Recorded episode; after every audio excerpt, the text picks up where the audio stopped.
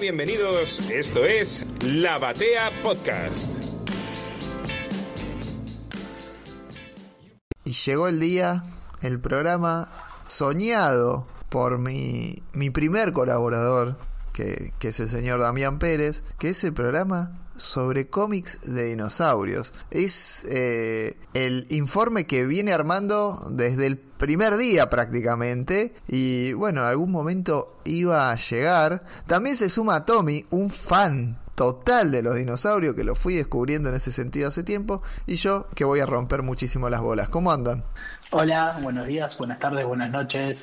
Eh, espera, vos decís desde el primer día. En realidad esto yo no lo vengo preparando desde antes, ¿eh? Más o menos desde los siete años. Pero, claro, yo dije desde el primer día, pero el primer día puede ser cualquier primer día, no del primer día del programa. no, y siete años exagero. Iba a decir desde el albor de los tiempos, iba a decir una cosa así, me sentí muy Stan Lee, como que estaba vendiendo mucho. Y esto lo vengo preparando desde que miraba Dino Riders a los cuatro o cinco años. Desde que pensabas que eras el bebé rosa con babero. eh, no la mamá. Yo creo que cuando entró Dami eh, al, al, programa, lo primero que dijo es tipo, yo acá no, no me muevo hasta que no tenga mi programa de dinosaurios. Eh, ¿Para cuándo el podcast de dinosaurios? Solo de dinosaurios. Hablemos de dinosaurios todo el tiempo. No existe eso. Bueno, creo que seguro existe, pero acá no existe. Voy a tener mi, mi spin-off, mi Dino Batea. Puedes hacer un, un, unipersonal, tipo Diamán, so eh, Diamán, Damián solo durante dos horas hablando de dinosaurios. Damián, da, solo. Se va al lado oscuro, seguro. Demian solo se va al lado oscuro de acá a la China. Ay, de nuevo los idiomas se me chocan, se me mezclan. Eh.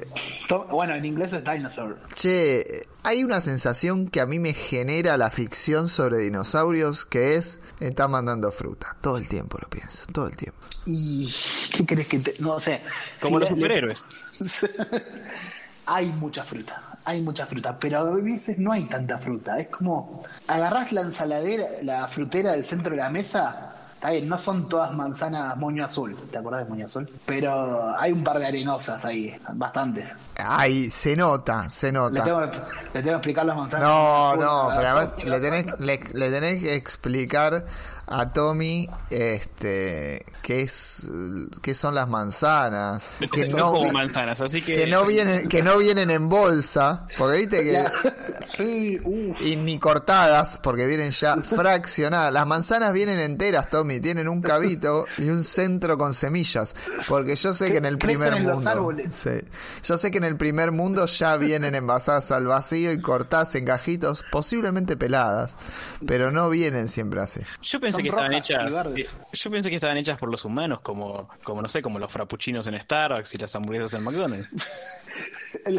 Hay árboles que dan manzanas ¿sabías? apples. Y Apple es, es una fruta, no es eh, eso que usás para hablar por teléfono, no, para mandar mensajes nada más. O el sello, o el sello de los Beatles. Igual es todo raro, porque también el tomate en teoría es una fruta, así que yo no sé qué, en qué creer. No voy a creer en nada. Yo con esa excusa comía tomates a la tarde. Este. Está bien, no dijimos ni de qué vamos a hablar, ¿no? no, sí, sí, ya dije, de dinosaurios, de cómics sobre dinosaurios. Y eh, yo te preguntaba.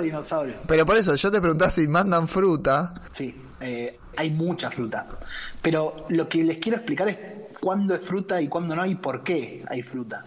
Así que este programa sobre dinosaurios se va a transformar en el programa de la verdulería frutería. ¿Qué fruta es la mejor? Señora, ¿cómo elegir la mejor manzana? Bueno, en este caso, ¿cómo elegir el mejor dinosaurio? Pero, ¿por qué, ¿por qué me interesaba que esté Tommy acá? ¿Por qué? Porque los dinosaurios eh, tienen un origen, me van a decir. Los dinosaurios tienen un origen, sí, están hace millones de años estuvieron acá. Pero que hay... cuando una mamá dinosaurio quiere un papá dinosaurio mucho y bueno. Sí, sí, sí. Pero hay un origen de que los dinosaurios lleguen a los cómics. ¿Cómo? No, no viene del aire. Le, los dinosaurios son algo nuevo culturalmente. Los ah, ok. los dinosaurios, uy, el paleontólogo este, la concha de su madre. La Tierra es plana, ahora viene el episodio de La Tierra es plana. Ah, sí, el programa de dinosaurios se transformó en el programa sobre el terraplanismo, no, por favor, no. Ah, las veces que hablé con terraplanistas en Facebook, nunca lo hagan. No entren a Facebook directamente. Bueno, a lo que les quiero decir. No, eh, los dinosaurios vivieron hace millones de años, tenemos los fósiles, toda esa parte, sí, pregúntenme a cualquier día, pero no es de lo que les voy a hablar ahora. Lo que quería contarles es que los dinosaurios son algo que es culturalmente nuevo porque no se conocen hace tanto tiempo los dinosaurios. ¿Ustedes saben hace cuánto tiempo se conocen los dinosaurios? ¿Se sabe que existieron? No. Eh, yo sé que es eh, principios del siglo XIX. Exacto.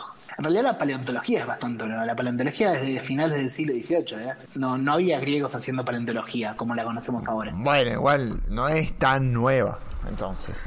Y 200 años, 200 y pico de años, es bastante Claro. nuevo. Eh, está bien. Comparada con el papel, es muy nueva. Sí, Con la escritura, con la Mm. ficción. sí, pero Sí, comparado a la mayor parte de las ciencias duras, no. No, las ciencias duras son más, más viejas. Esto, las ciencias naturales son un poquito más nuevas, si querés. La física, la química, todo eso viene de antes. Sí, sí, claro. La alquimia.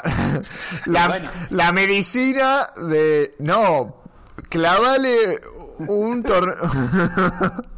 un clavo de madera en el hombro y Corta que se sana todo cortando, cortando. hay que ponerle a gotear sangre en un vaso para que se cure de. No, hay que pincharlo con sanguijuelas, hay que mandarlo. Claro, boludo. No era ciencia eso, hijo de puta. Tiene mucho líquido, hay que, hay que deshidratar un poco. Ay, Dios mío. Bueno, en la previa del programa, Damián nos pidió que hagamos eh, lo típico que hacemos acá en la batea, así que estamos cumpliendo. Por favor. Bueno, lo primero que quería marcar eso es que los dinosaurios son bastante nuevos para la cultura popular. Incluso eran cultura pop antes de que existiera el concepto de cultura pop. Acá un detallecito, les cuento que los primeros dinosaurios se describieron, como dice Tommy, a principios del siglo del 1800. Específicamente la palabra dinosaurio es de 1824, está por cumplir 200 años la palabra. Antes no existía la palabra ni siquiera. Y ahí cuando se aparece la primer definición de dinosaurio, los primeros dinosaurios que se conocen, empieza lo que es la lo que se conoce como la primer dinomanía. O sea, el primer boom de los dinosaurios pop. Y esto pasa, ahí Tommy capaz conoce, es un invento inglés. Como casi todo en el universo. Los primeros dinosaurios se, se descubrieron en Inglaterra. Y en Inglaterra empezó con esta primera dinomanía algo muy relacionado que es la reconstrucción de los dinosaurios. Es pasar de los huesos, de, de esos fósiles, a imaginarse cómo eran en vida. Pero yo le estoy tirando a 1824. ¿Había historietas en 1824? Eh, Not yet. No. Faltaba un poquitito. Ah, faltaba un faltaba un poquito. No, No, por lo no menos- tanto. 50 años. Por lo menos el concepto un poco más moderno no había. Sí, sí, sí, está bien. No había historietas. no, no, pero el, el, el tema este de agarrar unos huesos y flashearla con cómo se vería tiene un punto quesito de, de historieta, de artista, Sí. del laburo del artista. ¿Y saben cómo se hacía ese flasheo? Ah, Como no, no iba por el lado de las artes más eh, eh, ilustradas, si querés. El flasheo, ¿cómo se plasmaba en esa época? No, ¿cómo se, se hacía? No tengo idea. Esculturas. Las primeras reconstrucciones de dinosaurios eran esculturas. Hoy día se conserva todavía en Inglaterra eh, lo- el Crystal Palace. ¿Viste dónde es el equipo, el Crystal Palace del ascenso inglés? Claro. Bueno, el Crystal Pa- Palace era una construcción que tenía exposiciones, se incendió en un momento y todo su jardín está poblado de eh, dinosaurios que se levantaron en cerca de 1830. ¿Que se levantaron vivos? Ah, la palabra dinosaurio yo dije 1824, me confundí, 1832. Que se construyeron para exponer en esas décadas. 1840 creo que si no me equivoco la fecha. Pero todavía están esas mismas reconstrucciones. Son dinosaurios como se los pensaba en esa época. ¿Y qué onda? Es- ¿Le es pegaban? No, era cualquier cosa, eran lagartijas gigantes. Lagartijas esas que eran una mezcla, de- eran como cocodrilos parados, todo, todo para esa época. No, no se imaginaba que había bichos de dos patas, estaban todos en cuatro patas como cocodrilos pesados, lagartijas gigantes que se comían todo lo que había. Así se los imaginaba. ¿Vieron esas, esas imágenes de películas eh, stop motion de principios de 1900? Así eran los dinosaurios de esa época. Eh, imposible que alguien se volviera loco fan- fanatizado del público pero- en general. te juro que se volvían locos. Incluso cuando se inauguró el, el Crystal, la exposición del Crystal Palace, lo que hicieron fue una maqueta gigante y como todavía no estaba terminada, había una que estaba sin terminar, lo que hicieron fue la cena de inauguración adentro de la maqueta. Bueno, pero yo de algún modo lo que entiendo la fascinación tiene que ver con la idea de que había monstruos monstruos habitando la Tierra, o sea, es tan básico como eso, o sea, como los monstruos son reales, es la cercanía más zarpada que tenés con, con lo que puede ser una historia imaginaria. Es como que te digan, che, en algún momento acá hubo superhéroes, guacho, ¿eh?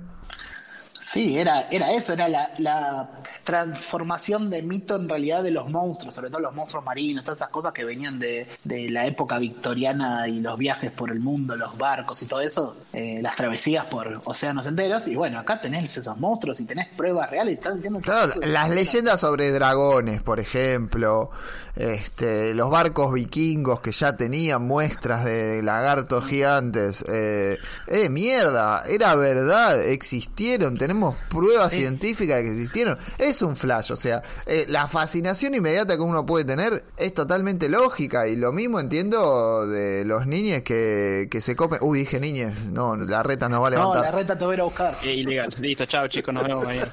Este, la realidad lo que pasa es que genera fascinación porque uno siempre dice, bueno, esto es ficción, esto es fantasía. Y no, había Sí. Igual había negacionistas, ¿no, Dami? Había gente que no, no, no, no existe, los armaron ustedes. Yo en tengo la Biblia. Esto es un invento del peronismo. Uf, bueno, en esa época lo tenés a Darwin dando conferencias y estaban los negacionistas de la evolución, para esa época. Sí. Los que se burlaban en los diarios de Darwin. Igual les dejo para que googleen los dinosaurios del Crystal Palace y van a ver lo que son esas reconstrucciones. Pero bueno, salgamos de esta época victoriana y había mucho la iglesia también en esta época victoriana, como ahora. Pero bueno, eh, más pomposo, con más polvo en la cara, con más pelucas.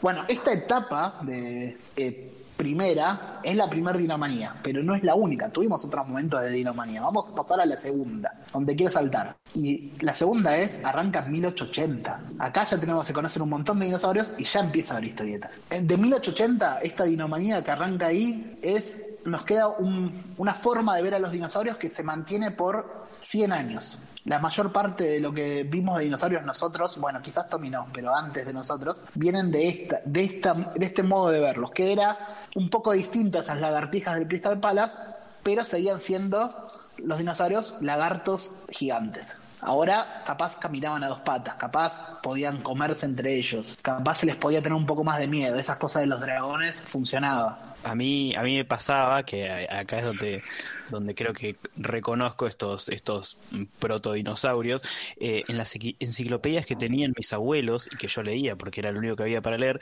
obviamente iba a la parte de, con D de dinosaurios y, y yo los veía y decía, estos no son los mismos dinosaurios que tengo yo.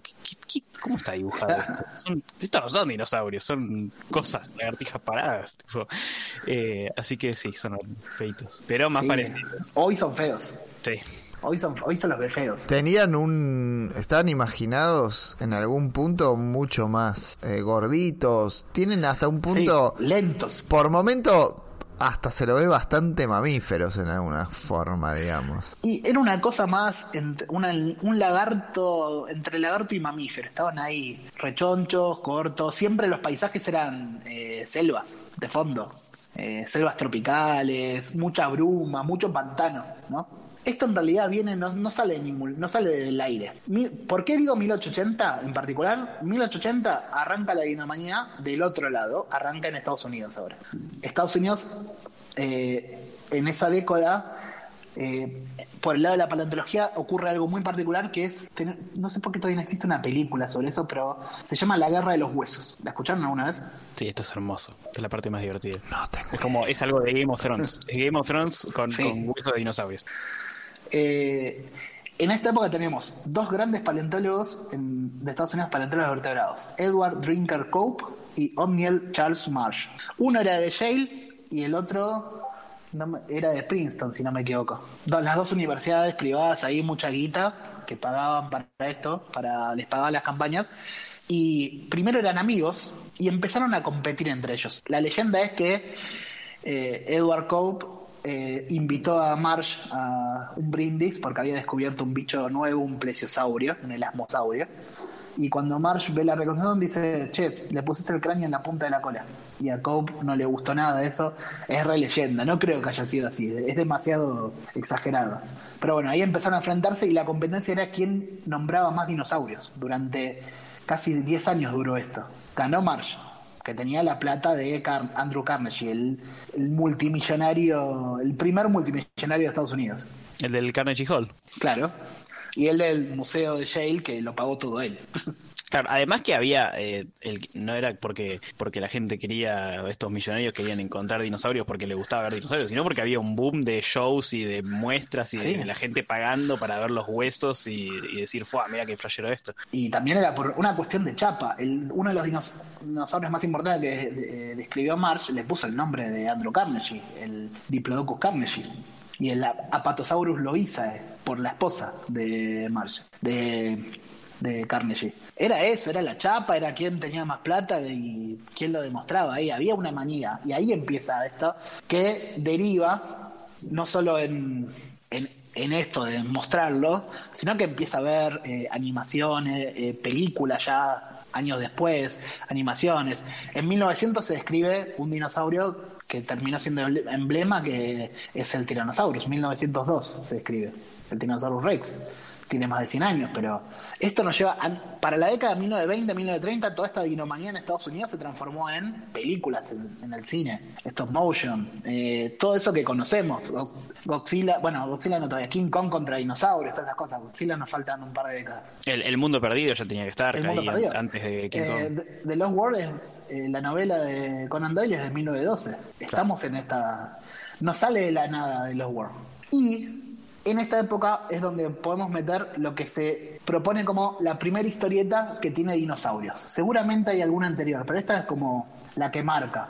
Ahí, la que siempre se cita como la primera historieta con dinosaurios, que yo les digo el año 1932, y esto es una tira diaria en realidad un- una de esas tiras de los syndicates.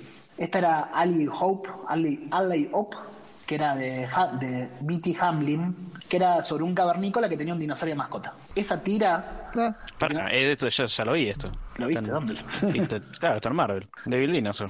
Es un cavernícola que tiene un dinosaurio. Ah, no lo había, no lo había inventado Kirby. Bueno, No lo inventaba Kirby. La tira esta, Ali Hope, todavía se sigue publicando, ¿eh? Está por cumplirse, le falta, está cerca de los 100 años ya. no nos cancelaron por cosas tremendas, pero por decir que esto, esta dinámica no la inventó Kirby, puede explotar el mundo. No, Kirby se subió tarde a esto. Kirby, ya, ya vamos a llegar a esa parte, pero bueno. Era un chorro Kirby, al final. Eso era amigo de Stan Lee, eran todas chavarras ahí. No solo Kirby, sino que, ¿saben cómo se llamaba este dinosaurio, la mascota de Ali Gop? Si decís Camandí, me levanto como. No, no, Dino. Se llamaba Dini. Dini. Los picaperas se robaron, era igual, todo, todo igual. Pero bueno, ya estamos parados en esta época. En esta época también aparece otra figura muy parecida que sale de las historietas del llanero solitario, que es Turok. Uh, el del, el del juego. Turok en realidad. Claro, que después tienen Valiant Comics, sí, claro, es larga la historia de Turok, recoge al, este producto que estaba en dominio público en el momento que Exacto. lo agarra Valiant. Turok en realidad tenía otro nombre que era un, un- un personaje dentro de las tiras del llanero solitario que después con Dell en los 50 pasa a tener su propia serie y ahí es donde termina en Valiant. En Valiant llega Jim Shooter a hacer una serie que transcurre en el Valle de Turok, que es cuando junta a todos los personajes de Valiant. Y bueno, y eso hay, hay cómics hoy en día de Turok, que también es, un, es un- una especie de cavernícola indígena contra dinosaurios. Es el que pasó por los juegos. El juego que vos decís, Tommy, es cuando a Valiant la compra Acclaim. Eh, claro. Y ahí empiezan a sacar para Play 1 y toda la bola. y se sube a otras dinomanías posteriores, a la de los 90, que ya vamos a hablar de eso. Pero bueno, hoy eh, los derechos de los cómics de Turok le pertenecen a Dark Horse, porque licencias y Dark Horse, un solo corazón. Pero bueno, ya estamos en época de cómics. Ya estos dinosaurios, como los describía Marian, son estos rechonchos. Todos, casi todas estas reconstrucciones que vemos en los cómics de esta época, en las historietas, en las tiras diarias, todo eso, tienen que ver con un paleoartista que era el emblema de los paleoartistas de esta época, que es Charles Knight. Knight como caballero. ¿Cómo se dice, Tommy, eso? Eh, sí, está bien. Knight. Knight. Charles Knight. Tenés Knight. que tirar la T ahí al final. Tengo que que no pronunciar una K que tengo en la lengua, ¿no? Claro. Charles Knight. Bueno, lo van a ver, busquen Charles Knight eh, reconstrucción y van a ver todos los dinosaurios, los van a reconocer porque ya son recontra comunes. Y van a encontrar un montón de dibujos de Kirby también ahí, ¿eh? que no eran de Kirby original, que, que Kirby los tomó un poco de, otros lugares. Incluso la influencia, es tal la influencia de Charles Knight, hay un dibujo suyo de un mosasaurio en el agua, que es en el que está basado el mosasaurio de Jurassic World. Eh, está copiado de ahí, a pesar de que ese mosasaurio no es científicamente correcto. Eso decís vos. Qué lindo se ve ese. Sí, muy cocodriloide. Los mosasaurios, ¿sabes que están emparentados? Son, son serpientes prácticamente. En el en el juego nuevo de, de, Universal este tiene un protagonismo increíble increíble muy buena su aparición pero siempre me la bajó o sea, es como que siempre me gustaron más los dinosaurios de tierra. Los de agua, como. Ah, que... muy, muy buen punto. En realidad, si somos estrictos, no hay dinosaurios de agua. Entonces, nunca me gustaron los que no eran dinosaurios. Todo, Tommy, vos tenés que saber, todos los bichos acuáticos estos de esta época son dinosaurios. Eh, de esta época no. De la época de, los, de la era mesozoica. Tommy está eh, más presionado no, que cuando yo jugaba al fútbol en infantiles. Tiro ahí, pero me parece que no, son previos. No, convivieron. Los mosasaurios, ah, los ichthyosaurios, los, los eh, plesiosaurios, todos los bichos acuáticos son reptiles, la mayoría hay, bueno, los mosasaurios son serpientes, directamente son eh, primos hermanos de la serpiente. Pero yo ahí creo que en realidad la como así como hablaba hace un rato de existen los monstruos, existe esto, existe el otro, creo que no generan tanta fascinación por esto de ser acuáticos y porque la verdad es que actualmente hay bichos muy muy grandes en el agua, entonces como que bueno, está bien. Ah, bueno, pero siempre que hablamos de dinosaurios aparecen estos bichos. Lo mismo pasa con los bichos, los que los mal llamados dinosaurios voladores, los pterosaurios, que no son dinosaurios. Otro son... otro grupo que me chupó un huevo. Siempre fui por tierra. bueno, pero pará, también es verdad que estos fueron los que menos protagonismo tuvieron en, en cualquier lado, era como ahí se veía Ah. uno volador y mira, ahí se asoma uno por el agua, ni siquiera es que estaban en el agua. Se sí, hay un dibujo de dinosaurios aparecen. Siempre aparecen, los pterosaurios siempre aparecen mal llamados dinosaurios voladores y mal llamados pterodáctilos. Pterodáctilo es solo un grupo. Es como decir sapo y rana para otro programa. Eh, bueno, también acá entran todo, toda, toda criatura, bicho prehistórico, los mastodontes, los mamuts, los tigres de sable, todo acá entra y no son dinosaurios. Eso sí, ni siquiera convivieron. Eh, los mastodontes vivieron hace 7.000, 10.000 años acá. Bueno, acá no, más cerca de, de esta chola, en la región pampeana. Acá había Mastodon. Sí, los, glipto, los gliptodontes, todos esos bichos están Pero hace ahí. mucho, es hace mu mucho, muy cerca, es muy lejos de los dinosaurios. Muy lejos. Piensen, esto es sí, acá. ahora, el, el, dato duro. Los dinosaurios vivieron en la era mesozoica, te tiro números, entre los 230 y los 200 y los 65 millones de años. Hay, es muchísimo tiempo, hay muchísimos dinosaurios. Para que se hagan una idea, pasó más tiempo entre el Stegosaurus y el Tyrannosaurus, uno que vivió en el Jurásico y el otro al final del Cretácico, que entre el Tyrannosaurus y nosotros. Eh, los de Jurassic Park eran unos salvajes porque mezclaban ahí un quilombo Ah, de gente que no, no nunca convivieron. Eso, Sí, sie no. eso siempre me generó eh, mucha desilusión. Sí, ¿no? ¿Sabes que a mí también? Y no todos los dinosaurios. Tenemos cientos, 180 millones de años. No, pero toda la, distancia entre todos es lo que me genera Sí. mucha desilusión. Porque además es como que te hace sentir mucho más pequeño en la historia de la Tierra. Es decir, nosotros pensamos que somos los únicos de todo el sistema planetario, de todo el universo. Pero además somos una anécdota en la historia del planeta. Y eso me la rebaja. Pero ¿sabes dónde, a dónde ahí me, me- me sumo puntos? Estas anécdotas tienen copas del mundo. Las otras anécdotas no tienen. No ha ganado, tú no has ganado nada. No ganaron nada. ¿Cuántas copas tenés, eh, Stegosaurus? A ver. Además, además, si acá nos distinguimos es por culpa nuestra, guacho, no porque venga uno de afuera y venga a plantarnos algo, no nos imponen nada. cuenta. Si nos vamos a morir, nos morimos porque nosotros queremos. Es más, y nos llevamos a todos los seres vivientes del planeta si queremos, ¿eh? ¿Cuán- ¿Cuántos Messi y Maradonas tenés, dinosaurio? ¿A quién le ganaste? Te juego un boxeo, Tiranosaurio Rex, a ver si me pones una mano. No, no, ni siquiera boxeo. Al- alcanzame el jarrón que tengo ahí arriba. Ah, pobre tiranosaurio. Ay, pero con esos bracitos no asusta a nadie, boludo. Y encima que Google te lo hace meme, te lo hace un chiste para cuando no tenés conexión, pone tiranosaurio. Además, Jurassic Park se, se cansó de gastarlo. De boludearlo. Mal. O sea, yo un tiranosaurio Rex y uh, agarren el agua, uh, se mueve la pila. O sea, no, no, no, el tiranosaurio Rex es lo más. Y encima ahora es un meme dientudo del tiranosaurio Rex. Sí, el problema que tiene de la fama, pensá que está protagonizando películas de los años, de, la década del 30. Puedo decir que es como que ya está muy quemado. Y no sé lo que debe ser la ficha del Tyrannosaurus en IMDb. Un quilombo, tremenda, larguísimo. quemado. Larguísimo. Demasiado quemado, encima, no sé, es tipo, es el eh, el Darín de los dinosaurios. Se pega dos duchas calientes por día. Eh, ya está otra película con dinosaurios, no, ya fue otra serie con el tiranosaurio. Sí, pero hay, acá hay algo en, materia de cómics que hasta ahora no entramos a un cómic legible, porque... Esperá, esperá, vamos a llegar. Te voy a nombrar. Yo tengo que conducir un programa, Damián. Te voy a nombrar. En esta, en esta época ya Vamos a meternos con las historietas de superhéroes directamente. Y ya tenemos dinosaurios en el Superman 4. Subiste, te clavaste 80 años más, prácticamente, 60 años.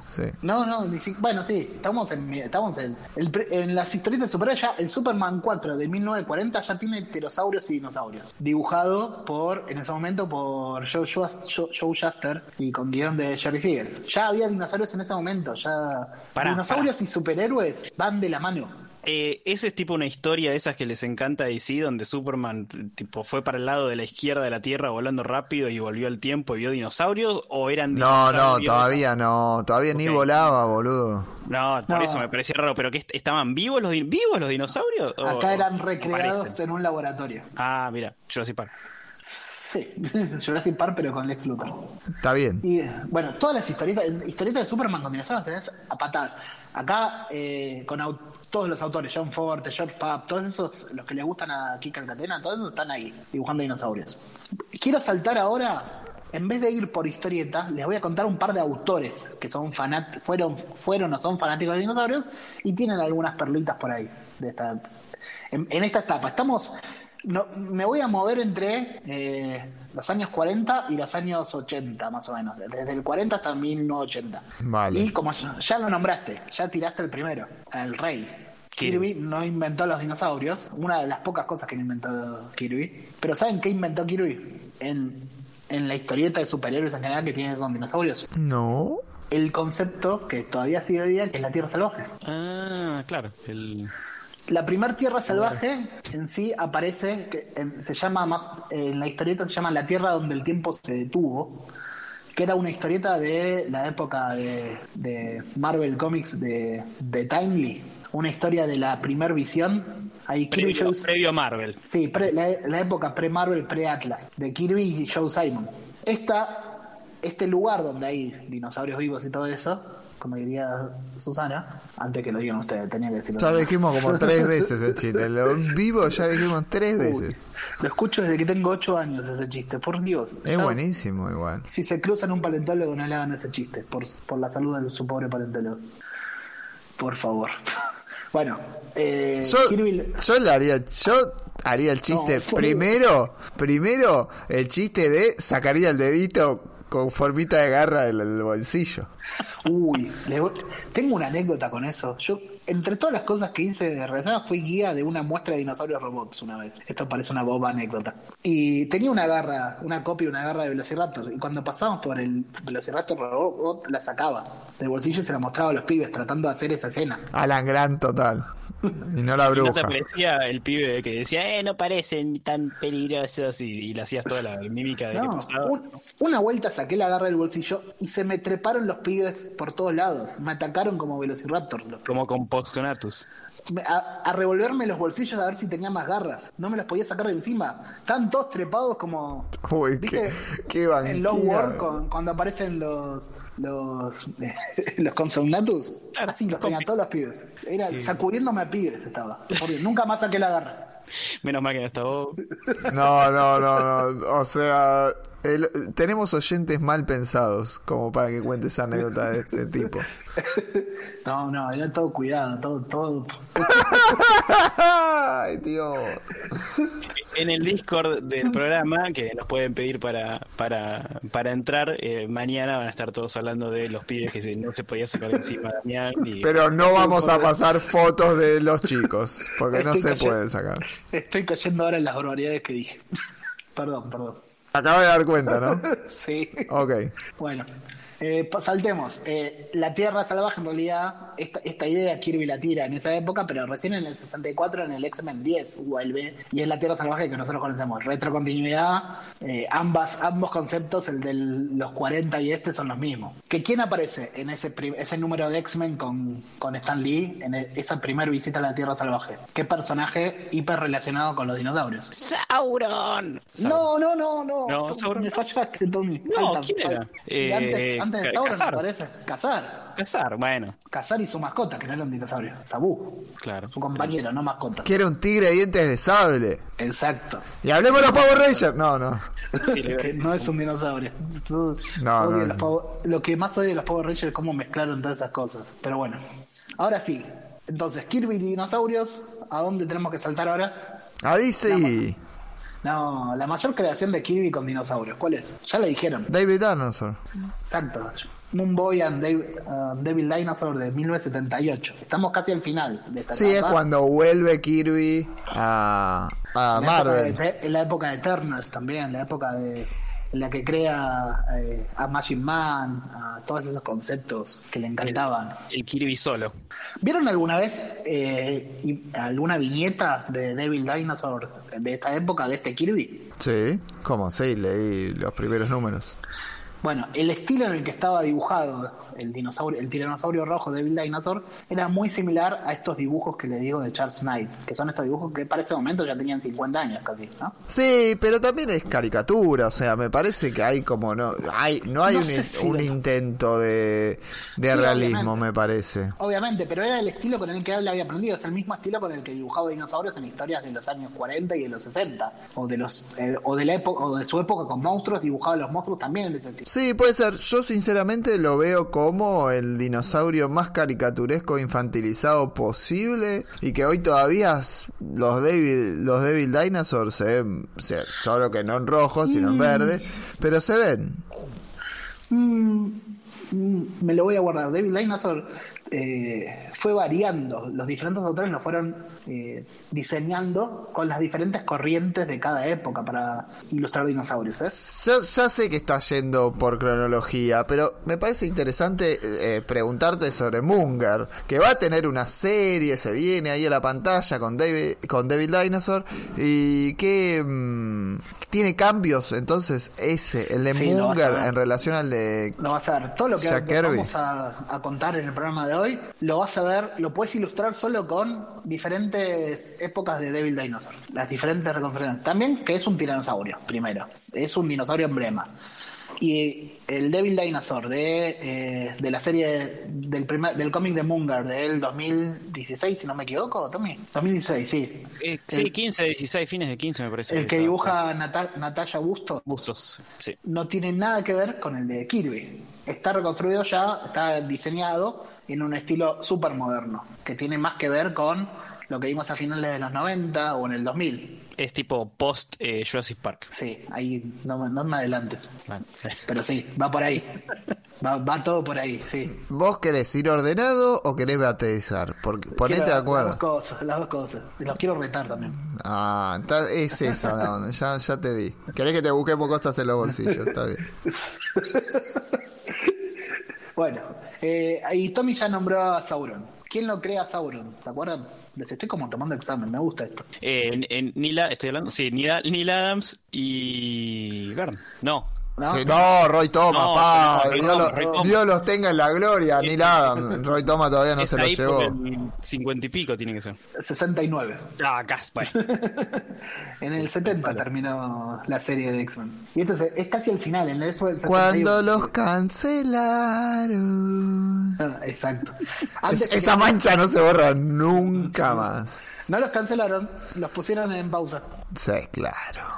Eh, hasta, hasta el 2011 más o menos es que eh, X-Men es la única serie que nunca fue reboteada, nunca volvió el número uno en Marvel. Después la cagaron, pero bueno. Bueno, está bien. varias no, veces. sí, Igual claro, después bien. todas a la Sí. Sí, después ya todas, pero bueno. Es como hablar de descensos en la, en la liga inglesa. ¿Quién? Fueron todos.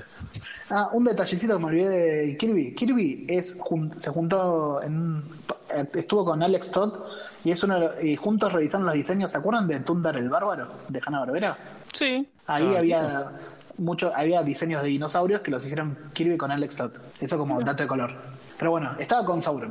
Eh, estaba con Roy Thomas en realidad, no con Sauron. Ah, Roy Thomas era un fan declarado de los dinosaurios. Che, Los 60. eh, tenemos, eh, quería marcar el, el Gojira de Hanna Barbera también, muy bueno.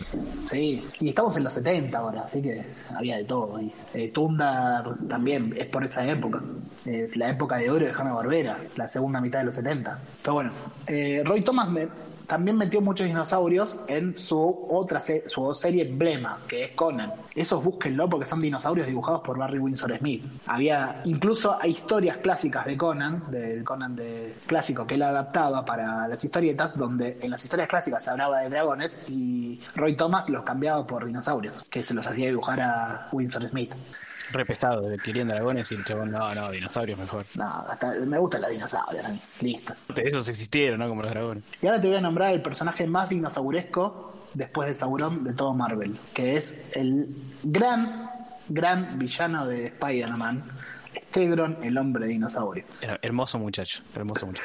que es el científico Vincent Stegron, con ese nombre. que esto es una creación de Gil Kane, otro que le encantaba dibujar dinosaurios, que lo que hace es un, eh, un Lizard con dinosaurios, un lagarto, di- la versión dinosaurio de El Lagarto. Este personaje es como muy de tercera división para los villanos, pero tiene el hermoso detalle de cuando se juntó por primera vez con Sauron en la serie ya más reciente, en Spider-Man and X-Men, que esas viñetas de Sauron se transformaron en meme. La que, La- la que le dicen que podía curar el... ¿Por qué haciendo esto? Con este nivel de ingeniería genética, ¿por qué no estás curando el cáncer? En vez de convertir a la gente en dinosaurio. Porque quiero convertir a la gente en dinosaurio, claramente. Y lo entiendo perfectamente a Sauron. Era lo único que quería hacer. Lo que tiene Stegron, que está buenísimo, es que eh, para o si uno piensa en villano eh, transformado en dinosaurio, uno piensa en un dinosaurio carnívoro, porque tiene que ser villano. Y Stegron es un estegosaurio. Sí, obvio. Tipo, obvio. No es, no es tan adorable entonces. No, encima, pero la primera historia de Stegron, que es en un Marvel Teen Up, eh, lo que hace es revivir a los dinosaurios del American Museum de Nueva York. Agarra, transforma los huesos, los vuelve a la vida y hace que empiecen a. quiere conquistar Manhattan con los dinosaurios revividos. Es her- hermoso, para los 70. Hermoso. Esas ideas de, esa época son hermosas. Pero bueno, eh, estaba con Gil Kane, que también dibujó dinosaurios por todos lados. Metía, eh, cuando estaba en, en Green Lantern también hacía pelear contra dinosaurios. Estos son, yo te estoy nombrando autores que son fanáticos, eran, eran o son fanáticos de meter dinosaurios y dibujar dinosaurios en sus historias. Tenemos esta en esta época también a Ross Andru. Es uno de los creadores de un concepto alternativo a la Tierra Salvaje, pero en DC, que acá nos falta vos para contar sobre la isla dinosaurio. Que en realidad la isla la dinosaurio viene de mucho antes. Eh, viene de una historia de Batman, de las primeras, una historia de Bob Kane y Bill Finger, donde sale de la isla del dinosaurio, que es un parque donde hay dinosaurios, especie de dinosaurios robot. Bueno, Rosandru hab- mete la, la isla dinosaurio como eh, una isla de dinosaurios reales. Que después empiezan a aparecer eh, con Bob Caniger lo meten en un montón de historias y son dinosaurios del estilo de Charles Knight. No escapamos de eso en esta época. Hay una pregunta a ustedes. Justo de acá, de la isla de dinosaurios, donde de esta historia de la isla de dinosaurio de Bob Kane y Finger, es de donde viene el dinosaurio de la baticueva de Batman. Afanadísimo. Es un animatronic. De esa historia viene. Mirá. Que si ves un montón de. ves diferentes épocas de la Baticueva, ese dinosaurio fue cambiando también. No lo tenés siempre igual. Fue cambiando con las diferentes épocas de reconstrucción. Hoy, eh, en una imagen actual, seguramente es más parecido al de Jurassic Park que al de, a los que había en los 70 o en los 40. Estoy pensando en el de Jiménez, que creo que lo vi hace poco y era tipo zarpadísimo dinosaurio. Na- nada que ver al, al viejo ahí todo duro, animatrónico, alto y derechito, y este es tipo todo, todo salido de película. Sí. Y bueno, eh, también bueno, en DC hay otro concepto que es, incluso que tiene series más recientes, series en el 2011, por ahí con el New 52, tuvo que es eh, The World That Time Forgot, la guerra que el tiempo olvidó, que era historias de eh, bélicas con dinosaurios. Hay muchas series de DC, historias de dinosaurios y aviones y tanques. Y Sí, soldados. a full. DC hace eso con los dinosaurios, básicamente. Es su trabajo más, más destacable, es la parte bélica, o sea, todo, toda la línea de guerra se, se encuentra mucho con los dinosaurios. Yo no tengo mucho, no curto mucho el cómic bélico, más que nada pues soy un pacifista, ya me conocen. Y... Y la, la verdad es que no lo leí mucho, pero sí, soy fan de las portadas de DC de todos los tiempos y están siempre, siempre, siempre, siempre. Gorilas eso y dinosaurios. culpa- mucho de eso es culpa de Bob Cannier y de Rosandro, que hacían esas historias ya en, la- eh, en los 60, en los 70. Incluso hay bastantes dinosaurios en las primeras historias de, de la Doom Patrol. Por ahí tenés metido un, un dinosaurio también por culpa de Rosandro. El hombre mineral, vegetal, animal Animal. tiene un, un- una parte muy, muy de dinosaurio. Exactamente, a ese, ese te iba a nombrar. Mejor. Hace- gracias, Chola, porque no lo necesitamos a Bob acá. Olvidémonos de Bob. Ya está. Bueno, para no ser todo Marvel y DC, otro que es fanático Pobre vos. Y bueno, eh, yo le dije si quería estar y acá no lo veo a Bob, así que vamos a tirarle palos. Es, es bueno, sí, hay que hablar mal de los que no están. Obvio. Total, después lo van a escuchar, así que. Eh, para no ser todo Marvel y DC, otro que era fanático de los dinosaurios era Otto Binder, el creador de Capitán Marvel. Que también ahí metía historias. Entre los 40 y los 80, si me pongo a enumerar historias con dinosaurios, tenemos un programa de a lo español, un programa de 17 horas. Así que por eso estoy tirando nombres así. También Otto Binder mete dinosaurios en todas sus historias después en DC. Eh, lo hacía mucho dibujar a Al Plastino, dibujar dinosaurios. En historias de Jimmy Olsen, de Superman, de Supergirl. Porque también estamos en esa época de la Silver Age y la ciencia ficción de, que se presta a meter dinosaurios, viajes en el tiempo, todo ese tipo de historias. Y al que no quería nombrar, a los, al que quería nombrar y al que no quería nombrar me falta ahora. Que así, muy al pasar. Otro fan de los dinosaurios que dibujó bastantes era el señor Romita Padre.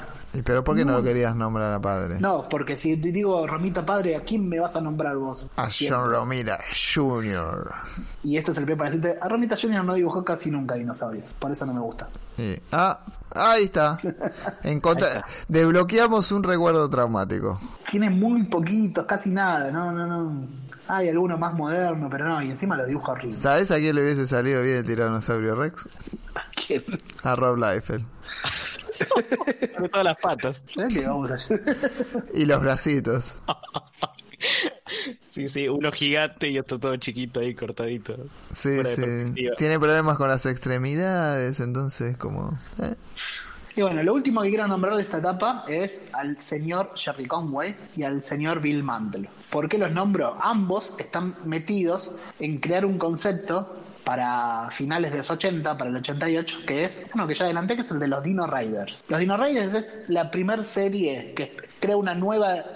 Está recontra olvidada. Era una serie que tuvo... eh, estoy hablando de una serie animada que tuvo una sola temporada, 13 capítulos nada más, pero a la par de esa serie animada estuvo su cómic, su miniserie en historieta por Marvel. Esta nos la saltamos cuando hicimos, ¿te acordás de aquel programa de los juguetes de Marvel? Sí, sí, sí, nos la Bueno, saltamos... Nos la recontra saltamos Sí. esta. Dino Rider, que era una línea de juguetes. Bueno, pero descubrimos US One, que es... Sí, anda a buscarlo, no lo googlees porque es un quilombo.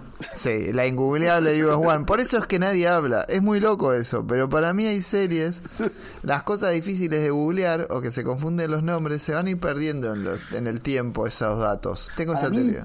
Dino Rider marca un hito en mi vida, así por eso la quería nombrar. Es lo, es mi primer recuerdo con dinosaurios prácticamente. O sea que te, te condicionó para siempre Dino Riders, boludo. Te cambió la vida. Y no sabía que era Jerry Conway con Bill.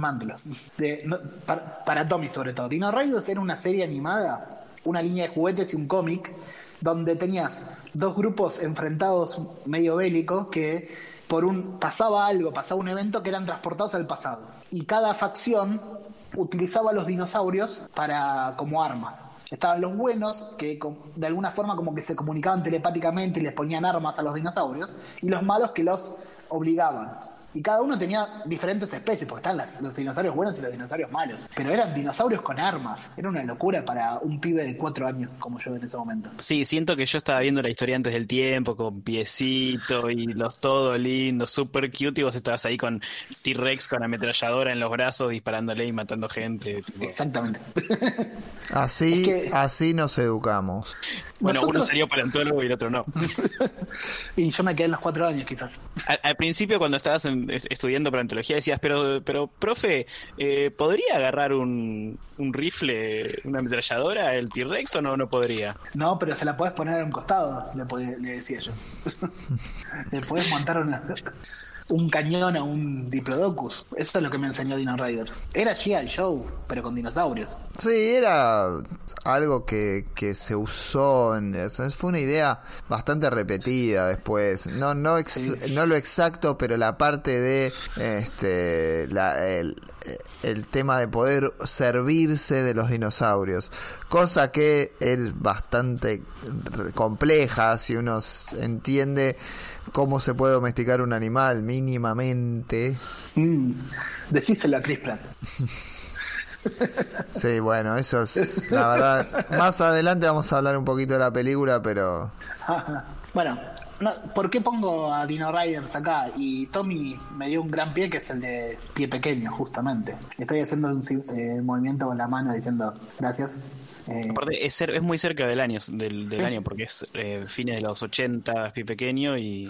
Sí, y también en esa época de 1991 es la serie de dinosaurios, la que nombramos al comienzo, la del bebé rosado de No la mamá y todo eso. sí, a eso fue una fiebre. Hubo una fiebre que precedió Eso- a Jurassic Park. Jurassic Park en realidad es el producto, ya, ya está casi al final de esa fiebre que es la gran dinomanía de finales del siglo pasado, que no viene de cualquier lado. Les voy a contar, voy a hacer un poco de divulgación científica ahí. Yo les había hablado de los dinosaurios de Charles Knight, de toda, toda esa historia de cómo se veían los dinosaurios, cómo se veía ese tiranosaurio, pero nosotros tenemos que en esa época los dinosaurios, el concepto era que los dinosaurios eran animales como los lagartos, como los cocodrilos, que eran animales de metabolismo lento, sangre fría, todo eso, ¿no? Había una idea muy vieja que viene de la época poquito después de Darwin, que era que los dinosaurios y las aves están relacionados. Para este momento, me estoy parando más o menos en 1970, 1969, esa idea estaba eh, descartada, los dinosaurios y las aves. No, las aves vienen de otro lado. Pero se encuentra por primera vez un dinosaurio muy particular que es el Deinonychus. ¿Lo conocen? Yes, sí, obvio. Deinonychus, para el que quiere tener una idea en la cabeza, es el Velociraptor de Jurassic Park. El Es esa verdadero imagen. Velociraptor. Exacto. Y ese es mi dinosaurio preferido, de paso. De verlo en una enciclopedia de un tío cuando tenía 5 o 6 años. Enciclopedias viejas. Pero bueno, cuando se descubre el Deinonychus y se empieza a estudiar ese bicho, nace un movimiento entre los, que los paleontólogos que estudian dinosaurios, que era el de eh, verlos de otra manera. Acá tenemos a John Ostrom y a Bob Baker. Bob Baker lo van a ver en 80 documentales de los años 90. Hasta hay una serie en Disney ahora, eh, un documental sobre el Nanotiranus muy reciente, que ahí está Bob Baker ya con 80 años. Incluso aparece en The Lost War un paleontólogo emulando a Bob Baker, que es uno de el que se muere, que se lo come el tiranosaurio de gorro tejano, todo La eso. escena de la cascada. Sí, eso está eh, imitando a Bob Baker. Lo van a reconocer. Si veían Mundo Paleolítico en el Discovery de los 90, lo- aparece en casi todos los capítulos. Bueno, Bob Baker junto a otros paleontólogos empieza un movimiento en la paleontología nuestra que se llamó la Dinosaur Renaissance, que era un cambio en la forma de ver a los dinosaurios. Y empiezan a postular teorías sobre los dinosaurios como animales rápidos, animales de sangre caliente, animales que cuidaban a las crías, que tenían comportamientos más complejos y, sobre todo, que estaban emparentados eh, con las aves, que las aves se habrían originado a partir de los dinosaurios. Esto arranca en los 70 y cobra mucha fuerza en los 80. Y la segunda dinomanía es un producto de ese movimiento que surge del ámbito científico. Pasa a la divulgación porque estos paleontólogos también eran grandes divulgadores y nos lleva a la dinomanía de finales de los 80 y de los 90 que es la que eh, el máximo exponente es Jurassic Park, desde el libro de, de Michael Crichton, que era un escritor con muchas bases científicas, a la película. Y en esta época también hay autores en que podemos meter en esta dinomanía. Yo te voy a tirar un nombre, que este si estamos hablando de dinosaurios, un programa de dinosaurios y historietas, no podemos no nombrarlo, que es el señor Walt Simonson. Lo tienen, ¿no? Sí, por supuesto, pero no, no tenía el tema de los dinosaurios, no lo tenía asociado con eso por lo menos. ¿Viste alguna vez la firma de Simonson? Mm, sí, Sí. sí, Bueno, es un dinosaurio la firma de Simonson siempre. nunca lo No, vi. pará, no, pará, pará. ¿Cómo? No reconoce la dignidad cuando la ves, Tomás. Sí, sí, sí, sí, sí. Tipo, no Simonson puedo creer. firma como firma con un dinosaurio de cuello largo, con un saurópodo. Eso es su firma como si fuera un dinosaurio. Es un fanático, pero enfermo mal, ¿eh? Tan fanático. Sus primeras historias, tiene historias cortas con Arthur Adams que son hermosas sobre dinosaurios. Wow, la verdad es que no lo tenía. ¿Se acuerdan de su etapa en Fantastic Four? Sí, sí, sí, Sí, sí, sí, sí, sí, sí. claro. Eh, Me, quedé, me quedé en silencio porque estaba viendo la firma. Eh, no te la puedo. Ahora van a ver la firma de Simonson de otra manera. Eh, en, su, en su etapa en Fantastic Four, en 1990, estamos en la plena dinomanía, mete historias con dinosaurios y es tan enfermo, tan obsesivo que en las historias nombra a cada dinosaurio que aparece. Y no es Tyrannosaurus y Deinonychus, Mamenchisaurus, Spinosaurus cuando no estaba de moda, todos, todos los nombres. En las historias lo pone a Red Richards a explicar qué era la era mesozoica, cuáles son los periodos que la conforman, todo eso, porque quería hacer divulgación, Simonson. Era un fan terrible. Y lo que a mí más me llamó la atención, lo que más me flasheó, es que Simonson dibujaba raptores con plumas en 1990. Todavía no existía la palabra raptor, o sea, no, está- no se habían puesto de moda, no se había difundido esa palabra que viene de Jurassic Park. Ni siquiera se, había encontrado, se habían encontrado dinosaurios con plumas, y ya los dibujaba Simonson. Así que ahora vayan a buscar historias de Simonson y veanlas de otra manera. Con plumas. También de esta época es eh, Mark Schultz, que es el creador de Xenozoid Tales. Ya estaba por decirte, che, no te estarás olvidando de... No, jamás. Xenozoid Tales. Xenozoid Tales tiene el problema. Xenozoid Tales me parece maravillosa, pero es súper corta. Xenozoid Tales es una historia que hace Mark Schultz de forma independiente. Mark Schultz era un fanático de las historietas de la S que en un momento dice me quiero dedicar a es- era una autodidáctica autodidacta y se quiere dedicar más al cómic underground y hace una historia corta que se llamó Xenozoid Tales en 1987 que le gustó tanto y funcionó tan bien que eh, termina siendo una serie que arranca en Kitchen Sink Press, una editorial muy independiente, pero que tiene un gran problema esa serie. Son solo 15 números, pero tardaron casi 10 años en publicarse. Y pasó por varias editoriales después. Eh, lo tenés, los últimos números salieron por Marvel. Tipo, después, la, la tengo muy en cuenta porque esta tiene otra cosa que Xeno- Xenozoid Tales. eh, después la adaptan para hacer Cadillacs y dinosaurios, que la rompía toda. ¿sabes dónde viene el nombre Cadillacs y dinosaurios? Eh, no.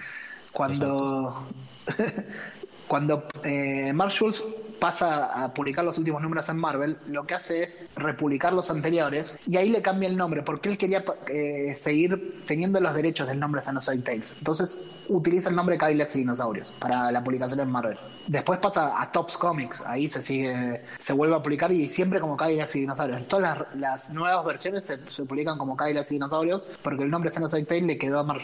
Ahora después ya está, hay reimpresiones ¿sabes? después de IDW, de Dark Horse y Cadillacs y también, bueno.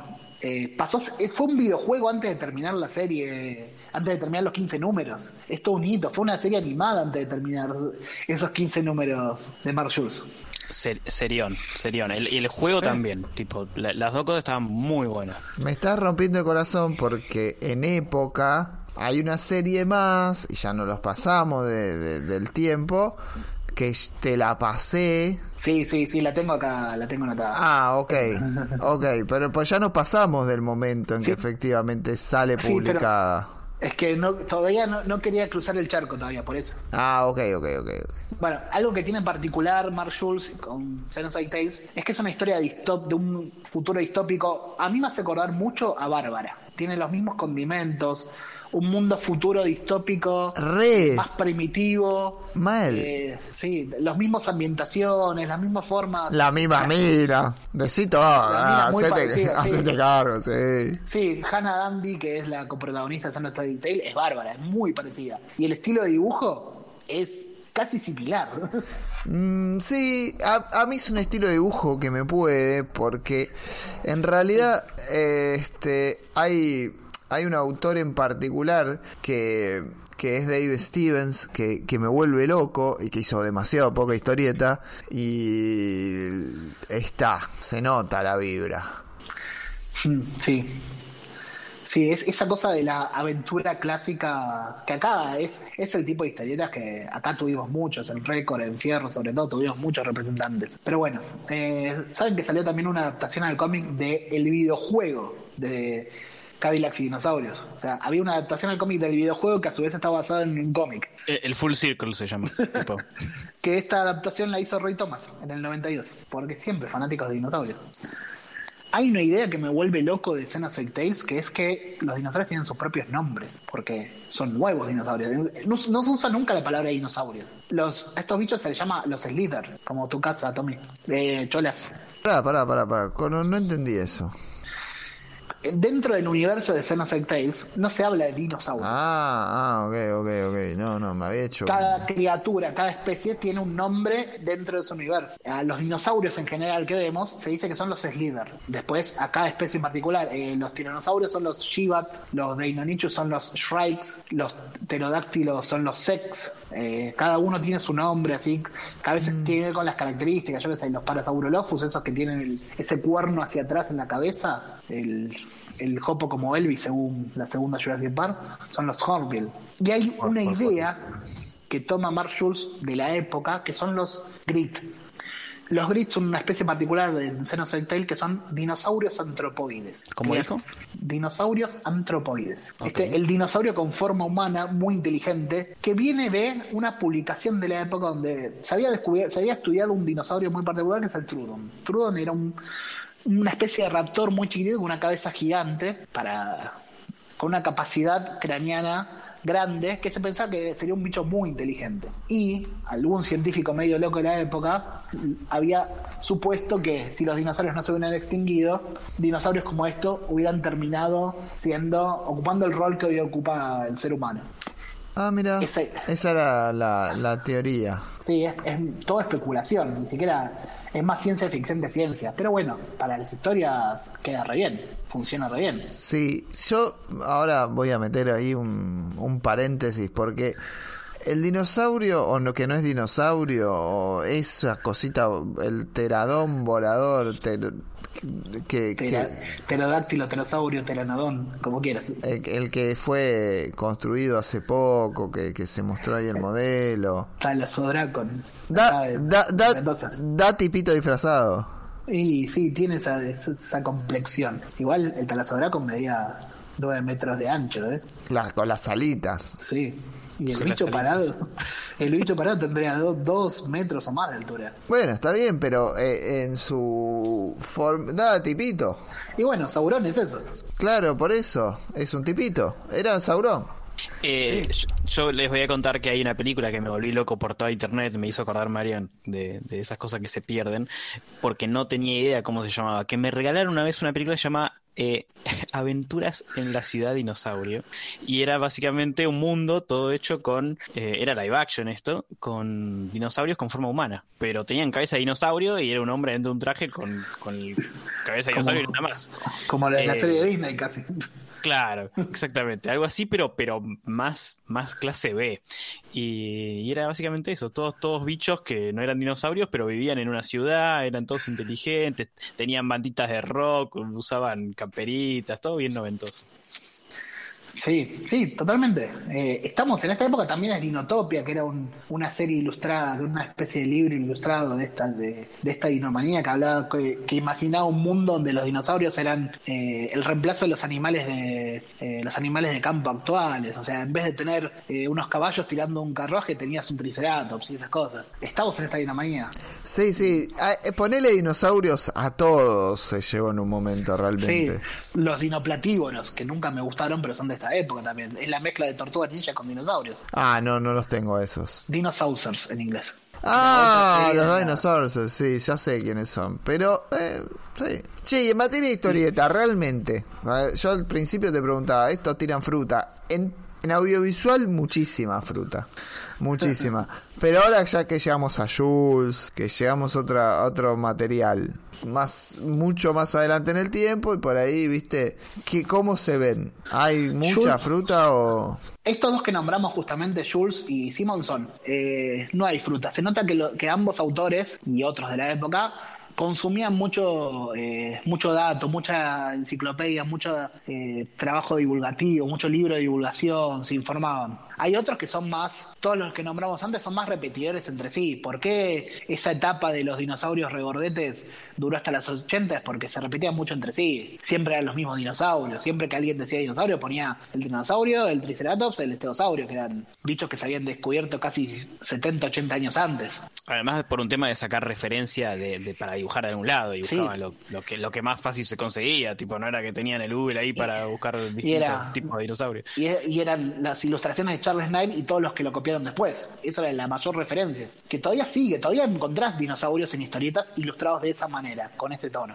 Porque siguen repitiéndose la- las fuentes, las referencias. Hay acá con la Dinosaur Renaissance aparecen nuevas referencias, nuevas, nuevos estilos, nuevos paleoartistas. No sé si ya lo dije, pero el paleoarte es una disciplina que trata de que se vale de la ciencia para reconstruir criaturas prehistóricas y hay paleoartistas. No, estos son artistas de cómic, pero hay paleoartistas que se dedican a eso y muchas veces sirven de referencia para nosotros. En esta época, piensa que estamos llegando a la época de Jurassic Park ya. Jurassic Park tiene asesoría de paleontólogos, de paleontólogo en realidad. Tiene un, la primera Jurassic Park tuvo un paleontólogo asesor y muchas de las ideas de ese paleontólogo están plasmadas en la película. Todo lo que vemos del tiranosaurio, de los velociraptores, todo eso se debe a un paleontólogo que es Jack Horn, que es el asesor de Jurassic Park, que fue el asesor de Jurassic Park de toda la franquicia desde la primera Jurassic Park hasta eh, Jurassic World eh, Fallen Kingdom. Fue el mismo asesor. Las reconstrucciones no fueron iguales. A se, veces se drogó, se drogó bastante sobre Sí, el ya- final? En la, en la última en la última eh, trilogía ya le chupaban huevo, le, solo le gustan los billetes. Lo van a ver en documentales diciendo que quiere recrear un dinosaurio actual, el chickensaurio. Quiere manipular genéticamente un pollo para volverlo dinosaurio. Ya está flasheando cualquier Y, fre- y freírlo. Sí, bueno, Al, esti- hay, ya- al, al estilo de Luisiana. hay una historia de Asimov sobre comer, eh, dino- sobre una familia que se, enca- que se pone, a fa- eh, que crea una máquina del tiempo y se después se dedica a vender eh, pata de dinosaurio. Pará, pará, pará, pará, pará. Ahora ya está, nombralo, porque me encanta esa historieta y yo ya está. No importa el orden. Está Sí, Flash de 2000 AD. Está Fresh, Fresh de la 2000 AD del creador de la 2000 AD, que es Pat Mills. Acá saltamos a Inglaterra, que es otra historieta. Ahí contá, ¿por qué, por qué te encantó vos, Mariano? Primero, por, por esa idea de usar la máquina del tiempo y decir, bueno, ne- tenemos una necesidad ambiental de ir a buscar alimento allá. Y yo dije, bueno, está bien. Eh, ¿Por qué se te ocurre ir a cazar dinosaurios en lugar de cultivar en un ambiente más? ¿Por qué no tener una dieta plant-based? Porque no, porque quiero asado de dinosaurio. Me gusta la carne, Mariano, ¿qué querés que haga? Quiero ver, Es- quiero es ver ahí en, en las brasas. al Es dinosaurio. genial, ¿no? Porque estoy yendo al gym y necesito proteínas. Entonces, los chabones viajan en el tiempo y a la onda cowboy, inexplicablemente, porque si podés viajar en el tiempo, ¿para qué carajo vas a andar onda cowboy? Toman la muy arriesgada tarea de cazar dinosaurios para alimentar a la población. Hermoso, una cosa. Che, pero eso no afectaría a la línea tiempo. Eh, no, Con la depende. teoría de de- volver al futuro será un desastre, un quilombo No sé. cuando volvés. ¿Qué, ¿Qué idea temporal tenés? ¿La de Volver al Futuro? claro, la de obvio. Claro, si es lineal, eh, como volver al futuro, estamos en el horno. Mejor hagamos cin- la. Las cinco ideas mezcladas que hay en Endgame, ¿cuál querés? Igual no importa, o sea, es to- todo en función de la, de, la, de la historia. Vos fijate que viajan en el tiempo, pero van como cowboys y se termina, se caga muriendo gente, obvio, si estás cazando dinosaurios, te van a hacer cagar. No, pero podía, pará, ¿no podían haber viajado el tiempo y cazar vacas del pasado? Tipo que No, no, no. que- No, no, no. No, no. Tenía que ser dinosaurios. Sí, eran asquerosos, los señores eran reptilianos. Bueno, y acá d- dijiste la 2000 AD. Hay otro autor de la 2000 AD, uno muy menor en comparación a Pat Mills, que era autor de. Era un dibujante que hacía muchas historias bélicas, de aventuras. No solo de la 2000 AD, sino la, cualquier antología británica que se le cruzara por delante, que era Mike Dore. ¿Escucharon nombrar alguna vez? Yo creo que nadie lo conoce, Mike Dore. No, no, Solo posta que no lo conozco, no. Pero para mí es uno, es el artista de historieta, el dibujante que más influyó en mi vida. Mike Dorey hacía unas historias de dos páginas sobre descubrimientos de dinosaurios y sobre un día en la vida de tal dinosaurio. Muy en, un estilo muy vago, muy. No había mucho esfuerzo, pero bueno, se informaba. Yo, la historia esa que les conté, La Guerra de los Huesos, la aprendí de esas, historietas de Mike Dorey. Mike Dorey, esas historias, las en Inglaterra que es la que a nosotros nos llegó como la enciclopedia de dinosaurios de Planeta de Agustín. ¿La tienen esa? Hermosa, la, te- la tengo no, no solo en la cabeza, sino que la tengo físicamente acá en mi cuarto hoy. Ah, hay una pregunta. Tengo un tacho de basura que me pintó mi vieja y, la- y- y tiene dinosaurios alrededor y son todos cosas escaneadas de, de los dinosaurios de la revista Dinosaurios. ¿Te acordás en qué año compraste esas revistas? No, no, no sé por qué me las compraban. Yo contemporáneamente a Jurassic Park. Eh, acá llegaron con Jurassic Park. Y tenía que ser, mira, ¿eh? 97, 98, una cosa así, Mira, porque... Voy a hacer de esto más, arqueo- más arqueológico casi, me salgo de lo paleontológico. ¿Hasta qué número llegan esas revistas para vos, Tommy? No, no, es, es, es como... ¿Hasta qué número va a llegar Spider-Man? Eh, No, sa- no sabes hasta qué número sé, tenés. Creo que tengo, debo tener 10 como mucho. Mira lo que te digo. Ah, ah. ¿Qué- Porque ¿Qué tienen? esa- ¿40? ¿30? No, esa serie tenía, tuvo primero 64 números y No. 65 números, que acá salieron todos esos 65, después tuvo un, re- eh, como las como las Salvat de hoy, siguieron saliendo, bueno, acá nos extendemos un par de números más, llegaron hasta el 78, no, primero hasta el 52 y después hasta el 78, 52, ¿qué número? Hasta el 78, yo tengo hasta el 78, pero una segunda tirada que se editó acá en Argentina ya casi hacia el 2000, llegó hasta el 104. Si alguien tiene los números que van del 79 al 104, avíseme que no los tengo porque ya no sabía que existían. Pero No bueno, te la, te la puedo creer. Tipo, son, son, son un montonazo. Estoy sintiendo que me perdí un montón porque me encantaban, Sí. están bárbaras. Hasta el 78 los tengo. Pero bueno, no quería seguir con eso. Eh, estamos a- ahora sí, estamos en el 93. ¿Qué pasa en 1993? Sale cierto eh, cierto evento mundial que rompe todo. Y que revoluciona la imagen que tenemos de dinosaurios. Hasta el 93 los dinosaurios todavía se, todavía tenías imágenes de dinosaurios a los 1900, pero después del 93 ya no, ya desaparecen esas imágenes. Ahora tenemos las imágenes de Jurassic Park, Los verdaderos dinosaurios. los dinosaurios y ya está, ahora el dominio son, le empiezan a pelear al Tyrannosaurus como protagonista y ahora aparecen los raptores, porque ahora son el nuevo dinosaurio de moda. Chau Tyrannosaurus, tenemos a los raptores ahora. Eh, 93 fue el año de la dinomanía. Jurassic Park es un boom a nivel mundial y cambia la vista para todos. Ahora sea, yo ya, ya, ya quería ser paleontólogo antes de Jurassic Park, pero gracias a Jurassic Park es que existe una carrera de paleontología en Argentina y en un montón de lugares del mundo. Son productos de Jurassic Park. Hoy Jurassic Park, a partir de Jurassic Park se crea la Jurassic Foundation, que es una fundación norteamericana dedicada a financiar trabajos paleontológicos en dinosaurios. Hoy le está bancando la carrera a un montón de gente la Jurassic Foundation, que es nace con eh, la plata, plat- parte de la plata que genera Jurassic Park. Eso. Hay dinosaurios nombrados por Spielberg. Sí, sí, una, una animalada lo que, lo que generó una película, una película de- tipo, del, del que había dirigido la película del, del, del tiburón. Sí, pero Sí. también hay que tener en cuenta que, que esto llama a no a no subestimar el efecto y la influencia que puede tener la cultura pop en la vida de las personas, ¿no? Exactamente. Es.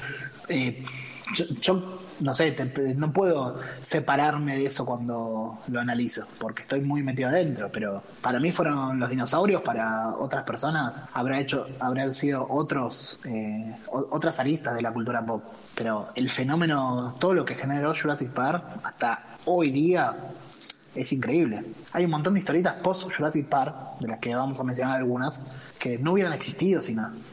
Pero primero podemos mencionar los cómics de Jurassic Park que tienen realmente, eh, por lo menos en, en sus primeros volúmenes, un- unos nombrecitos. Sí, los, co- ah, Lo que a mí siempre me sorprendió es que, a pesar de ser una franquicia tan importante, Jurassic Park no tuvo una cantidad de historietas eh, producto de, como pasa con otras franquicias. Podríamos tener barrabasadas de historietas de Jurassic Claro, no podrías tener cantidad, decís, podrías tener una locura realmente. Creo que eso, creo que un poco po- un poco se debe a que toda esa, todos esos productos no quedaron solo en la franquicia, sino que se desparramaron, porque los dinosaurios no son una propiedad privada de alguna, de alguna empresa, no hay una marca. Podés explotar a los dinosaurios sin necesidad del logo de Jurassic Park. Claro. Como cuando se, cuando se pasa a dominio público, como lo tenemos todos, no lo quiere nadie. Porque, Sí, los dinosaurios ya estaban en dominio público de entrada. Claro. Pero bueno, eh, la, encima la, la primera empresa, la primera editorial que tiene los derechos de historieta de Jurassic Park es Tops Comics. Muy noventas eso, ¿eh? Super 90. La de las tarjetitas. Es que las cómics venían con tarjetas, obviamente. De ahí sale la primera adaptación de la película, que se llama Jurassic Park, básicamente, que tiene do- dos números cero, que son Genesis y Betrayal. Y la adaptación, los autores de la adaptación, les quiero marcar, que son, obviamente, Walt Simonson, Gil Kane y George Pérez. No, no, una locura, una barbaridad de equipo creativo. Pero después tampoco que. A ver, está bárbara esa adaptación. Tuvo edición argentina, yo Sí. tenía. No me gustan los dibujos ahí, sobre todo. ¡No! ¡No! ¡No! Hijo de puta. No me gustan los dibujos, no de, de toda la adaptación, sí. Lo que no me gustan son los dinosaurios. Parecen de la etapa previa. Tienen muchas cosas de la etapa previa y ni siquiera los que están en la película.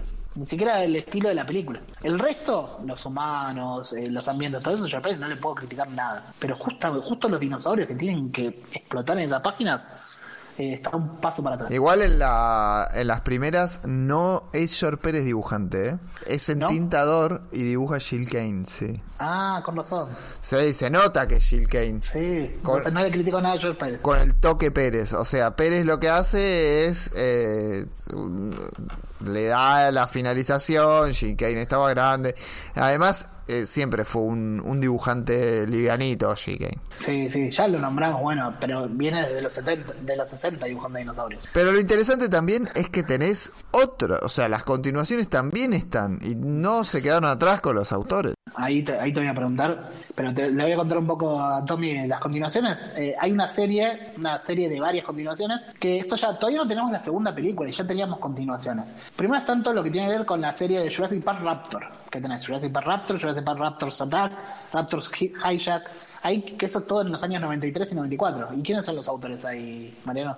Ah, en Raptor no, no lo tenía así a mano no, eh, te- inmediatamente, pero creo que está Engelhardt. eh, Sí, hay este, todos estos autores, eh, Está, está- un está. Joe Stanton. O sea, hay autores importantes durante Sí. toda la colección. Eh, Don McGregor tenemos, sí, tenemos una, unos cuantos en pero esta va- época. van rotando todas las bestias de, de todos los tiempos de Marvel. Eso es una locura realmente. Sí, sí, sí. Eh, después tenemos Return to Jurassic Park, que es... Ahí sí, ahí estoy secuela. seguro que es Engelhardt. Sí. Eh, y después, eh, lo último que publica Tops Comics es The Lost World, que es la adaptación de la segunda película. Ya en el 97 ya sale la segunda película. Ahí está con Don McGregor y Jeff Butler. Jeff Butler dibujando. Pero a pesar de tener toda esta franquicia, no la explota tanto Tops. Está bien que es un periodo muy corto, del 93 al 97. Muy corto solo entre dos películas, sabiendo que iba a aparecer la segunda película. Eh, Y pero es- vos viste lo que daban en cómics en esa época, papá. No se Y podía sí. competir. Estaba Liefeld ahí dibujando. Y bueno, lo querías nombrar, no, se lo querías nombrar a Mariano, ¿no? Recién vamos Ya a la tener- segunda vez que lo nombramos, así que. Recién vamos a tener nuevos cómics de Jurassic Park en el 2010. En el medio no hay nada. Que acá es cuando la franquicia pasa a manos de IDW, que empieza a sacar secuelas de Jurassic Park antes de que exista Jurassic World. Todas las historias que saca IDW, que son tres series, eh, todas son como secuelas de algún punto de, las películas que ya teníamos, sobre todo Jurassic Park 3. Tenemos a Jurassic Park de Re- Redemption en el 2010, que es con Bob Shrek, Nat- Nate Van Dyke, que no te la recomiendo. Pero lo que tiene de lindo son un montón de portadas alternativas de Frank Miller, Arthur Adams, Bernie Wrightson, Paul Pope, que ahí sí se va al carajo. Después tenemos a Jurassic Park The Devils in the Desert, que es una historia que agarra la última, ¿te acuerdas de la última escena de Jurassic Park 3? La última, última escena. Eh, Ya rescataron, a, vin- vino el ejército, re- rescató a Alan Grant. Sí, sí, Están los- yendo en un helicóptero. Y ve el, el pterodáctilo volando en el mar y dice, ah, ¿dónde Bueno, va? The Devils in the Desert es una historia sobre esos pterodáctilos, esos pteranodones, porque Sí. ay, me están haciendo confundir. Llegan al continente. ¿Y quién ¿Qué dibuja? ¿Y quién dibuja? La dibuja John Byrne. John Byrne. John Byrne. Byrne. No, es artista integral, me parece, ¿o no? Sí, artista integral. Y guioniza y dibuja. Es el John Byrne de 2011. El estilo un poco es pre Jurassic Park para esos bichos, pero bueno. Está, está, no, no es exactamente Kirby dibujando. Eh, el estilo que usaba Kirby o Gil Kane es John Byrne. John Byrne también dibujó muchos dinosaurios en Marvel, metía la Tierra Salvaje siempre que podía, John Byrne. Para esta ya había dibujado, metió un boche de dinosaurios que no son, no soy tan fanático de estos. sus, su X-Men Hidden, Hidden Years, que no sé cuántos números los hace transcurrir en la Tierra Salvaje. Y el último de las series de IDW es Dangerous Games, que es con Eric Bear y Jorge Jiménez. Pará, pará, pará. Jorge Jiménez. ¿Sí? ¿Sí? Jorge Jiménez, Jorge Jiménez. El, el Jorge Jiménez que, que, que conocemos actualmente. Sí, esto es del 2011-2012. ¡Fua! ¿Qué Opa. edad tenía? 18. Y no sé, Tenía mi edad. Mierda, ¿y cómo se llama ese? Ah, hay que ir a buscarlo ya. Dangerous Games. Dangerous Games, ok. Danger, dangerous. Tommy, corregime. Dangerous. Dangerous. Bueno, en, toda esta época también tenemos otros autores. Acá hay mucha influencia de Jurassic Park. Vos nombraste a Liefeld. En el 94, entre el 94 y el 96 hay una serie de una editorial muy menor, muy under de Estados Unidos, que es Spider Baby Graphics, que es Tyrant de Steve Bissett, que está dibujada increíblemente, pero noventas. Y es una serie con un tiranosaurio de protagonista. También tenemos en esta época eh, un manga sobre un tiranosaurio de protagonista también. Acá los tiranosaurios ya están de moda de vuelta. Que es hiper conocido, que tiene un montón de volúmenes, que se publica entre el 91 y el 2002, que es Gon, de Masaji Tanaka Gran, gran serie esa, es muy buena. Que es una historieta muda con el tiranosaurio de protagonista, pero el, ya el estilo es, si bien la reconstrucción es de, este momento, el estilo de dibujo es, tipo un funny animal para, esa onda, pero con acá hago la separación, la reconstrucción y el estilo de dibujo pueden ser distintos, puede- pueden no ir de la mano. La, la reconstrucción es si el tiranosaurio tiene las patitas más chicas, si está parado erguido con la cola arrastrando o eh, como el de Jurassic Park. Y el estilo puede ser otro. Eh, Gon tiene un estilo más onda funny, onda eh, caricaturesco, pero la reconstrucción sigue siendo de esta época, de los 90. Es el manga con dinosaurios más conocido. Después les voy a nombrar algún otro. Y la que es mi serie preferida de dinosaurios de los 90. No sé si conocen Age of Reptiles de Richard Delgado. ¿Escucharon a nombrar una vez? No, ni idea. Sí, esa creo que yo vi las, las, las portadas, lo- las ilustraciones, sí, sí. Vayan a la- buscar esos dibujos. Richard Delgado también como artista integral. Son, eh, son varias novelas gráficas, a- el estilo volúmenes al estilo francés, franco-belga. Son historietas mudas de dinosaurios. Hasta el momento salieron cuatro libros. En el 93 sale Tribal Warfare, en el 97 The Hunt, en el 2009 recién, un montón de años después sale The Journey, y en el 2015 sa- sale An- Ancient Egyptians. Son los cuatro libros de Richard Delgado donde los protagonistas son los dinosaurios acá. En el estilo que hacía Mike Dorey de esas historias en la revista Dinosaurios, que era como un día en la vida de. Bueno, acá los dinosaurios son diferentes historias protagonizadas por dinosaurios eh, muy bien reconstruidos, con un estilo detallista hermoso, donde identificas a los dinosaurios por las cicatrices, ese tipo de cosas. Y está genial. Esto vayan a buscarlo, se leen enseguida. Encima son historietas modas que es para quedarse viendo las páginas. Age of Reptiles. Eh, que encajando en esta moda, en esta onda, hay una serie más cortita que es un único número de, de Image en el 2011 que es Tyrannosaurus Rex, se llama directamente, de autores muy poco conocidos como Mark Kidwell y Jay Photos y Jeff Sornow. Eh, tuve que leerlo varias veces el nombre Jay Photos. Me parecía que algo estaba mal escrito. Se llama Jay Photos. Que es una historia donde lo protagoniza un tiranosaurio, un Tyrannosaurus Rex rojo. Tipo, Ah, otra Es vez. para decirle, eso ya se ha visto. Ya se había hecho varias veces. Y bueno, en el año 1996, justo el año anterior a que, se, eh, que salga The Lost World, la segunda película de Jurassic Park, unos paleontólogos en China presentan un nuevo descubrimiento. Presentan a eh, mileni, me estoy confundiendo, y sinos- pre- presentan a un dinosaurio, Sinornithosaurus mileni, que en los restos se preservan las plumas. Y esto es como, bueno, cambiemos todo hasta ahora, ahora los dinosaurios tienen plumas. A partir de ahí se empiezan a presentar un montón de descubrimientos, principalmente en China, y tenemos a patadas dinosaurios con plumas. Ya cuando empezamos a imaginar a los dinosaurios post 1996 hay que ponerles plumas. No es tan distinto al estilo que tienen los dinosaurios de Jurassic Park, pero cambia radicalmente la cosa porque ahora tienen plumas. Ya no era una suposición. Ahora los dinosaurios tienen plumas. ¿Y Jurassic Park 3 qué pasó en Jurassic Park 3? Jurassic Park 3, que viene ya un par de años después, ¿No le llegó el meme? y le meten al, a los Al, al Velociraptor le meten unas, los unos ratones le meten un par de mechoncitos en la cabeza, algunos, ni siquiera todos. Sí, a, a los machos, al macho le ponían ahí un par de... que, ni siquiera eran... parecían antenitas más que plumas, como... espu- eh, eh, no me sale la palabra. Eh, espinas parecían. como pequeñas espinitas en la cabeza, sí. Hay algo, trata en los materiales extra, en el universo expandido de Jurassic Park, si querés, en las novelas y todo eso, eh, se habla de que en realidad no tenían plumas por el material genético de rana con el que completaban las secuencias. Claro. No era Era para, para hacerlos más peligrosos y que se vean... No, se vean más. ¿cómo lo vas a explicar? Expliquen todo. Dios mío. Pero bueno, eh, y ahora un juego interesante, las películas de Jurassic World, hasta la última, siguen sin tener plumas por la misma razón.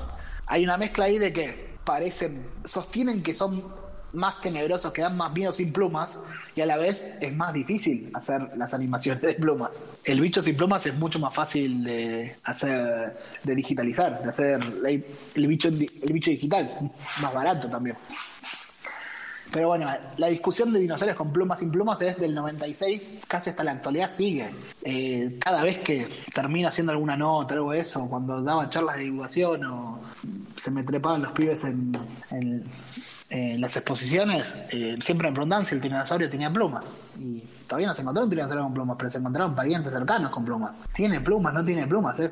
Podemos seguir discutiendo, pero Se los dinosaurios tienen plumas. Eh, Los dinosaurios son un cabaret, diría Diego La Torre. Y sí, eh, ahora les voy a contar un par de, de cositas muy por ese lado.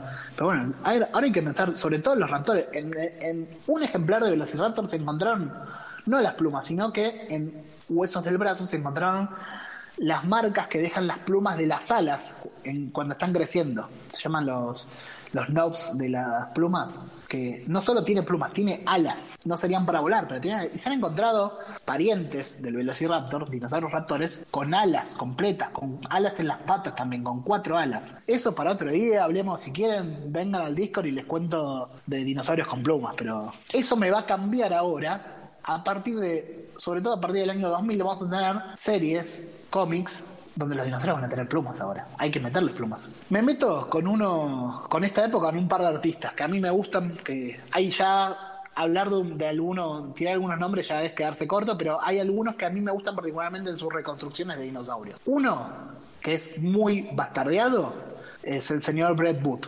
¿Lo conocen? Eh, mirá, sí, sí, a mí- sí, a, a mí nunca me pareció horrible. La gente lo bardea por noventoso, lo bardea. Es noventoso y como buen noventoso es fanático de los dinosaurios. Incluso tiene un curro aparte como paleoartista también. No solo es historietista, sino que también es Booth. ¿Viste? Y Bien, mete dinosaurios a lo loco. En las series del New 52 que estuvo, que tuvo a cargo en Flash, en Teen Titans, en J Combat, metió dinosaurios donde pudo. Hay una portada muy linda de donde aparece Impulse siendo perseguido por un Austroraptor, que es un dinosaurio de acá de Patagonia, el Austroraptor. Vas ahí en el Museo de Parque Centenario y tenés una reconstrucción del Austroraptor. Con plumas, obviamente. Pa.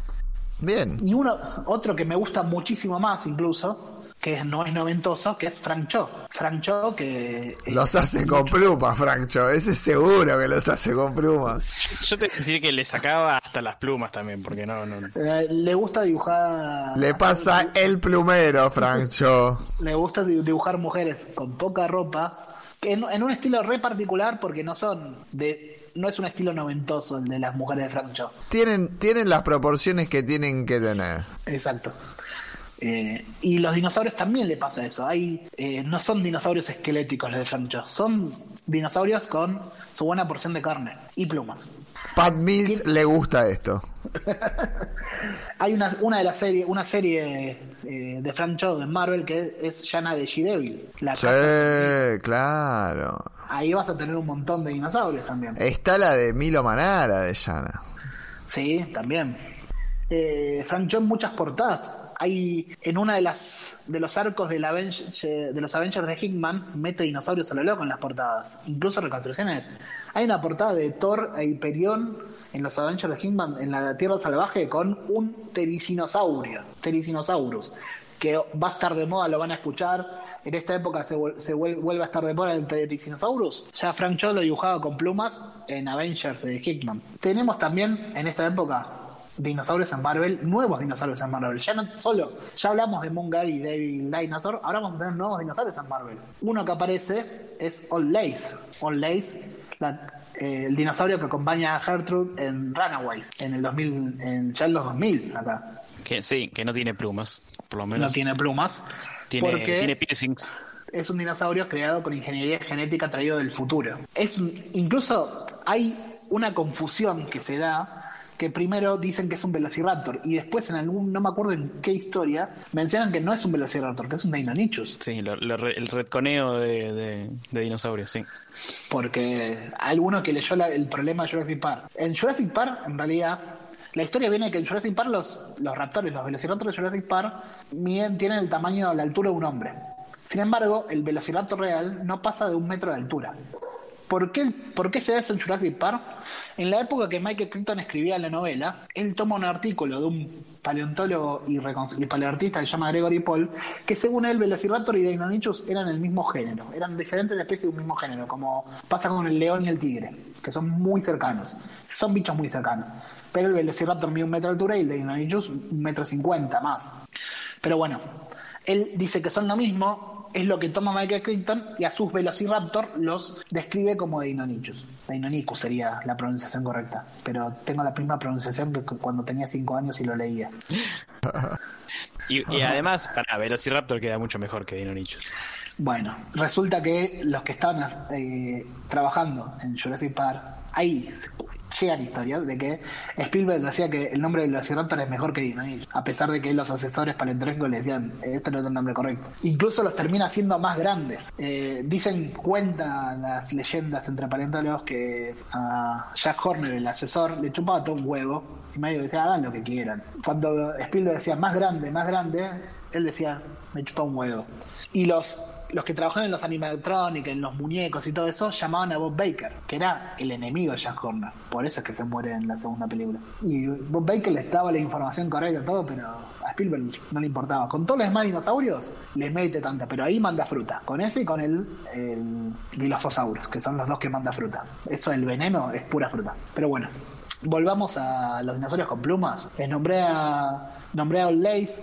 Tenemos para finales de la década del 2000 a otro personaje dinosau- dinosaurico en, Marvel que es Reptil. Que me encanta, me encanta Reptil, me encanta. Pero, pero eh, depende de quién lo dibuja, le meten a veces o no, pero, pero como idea está buenísimo. A mí me encanta la idea de Reptil, más que las historias que leí de él. Sí, pobre Reptil. Reptil es una creación de Christos Gage que aparece en Avengers Aca- Academy y es un, primero, me- eh, latino, Humberto López, que es un pibe hijo de paleontólogos, que usa un talismán que le permite convertirse en partes de su cuerpo en dinosaurios. Eh, es un pibe, es yo a los 8 años, Reptil.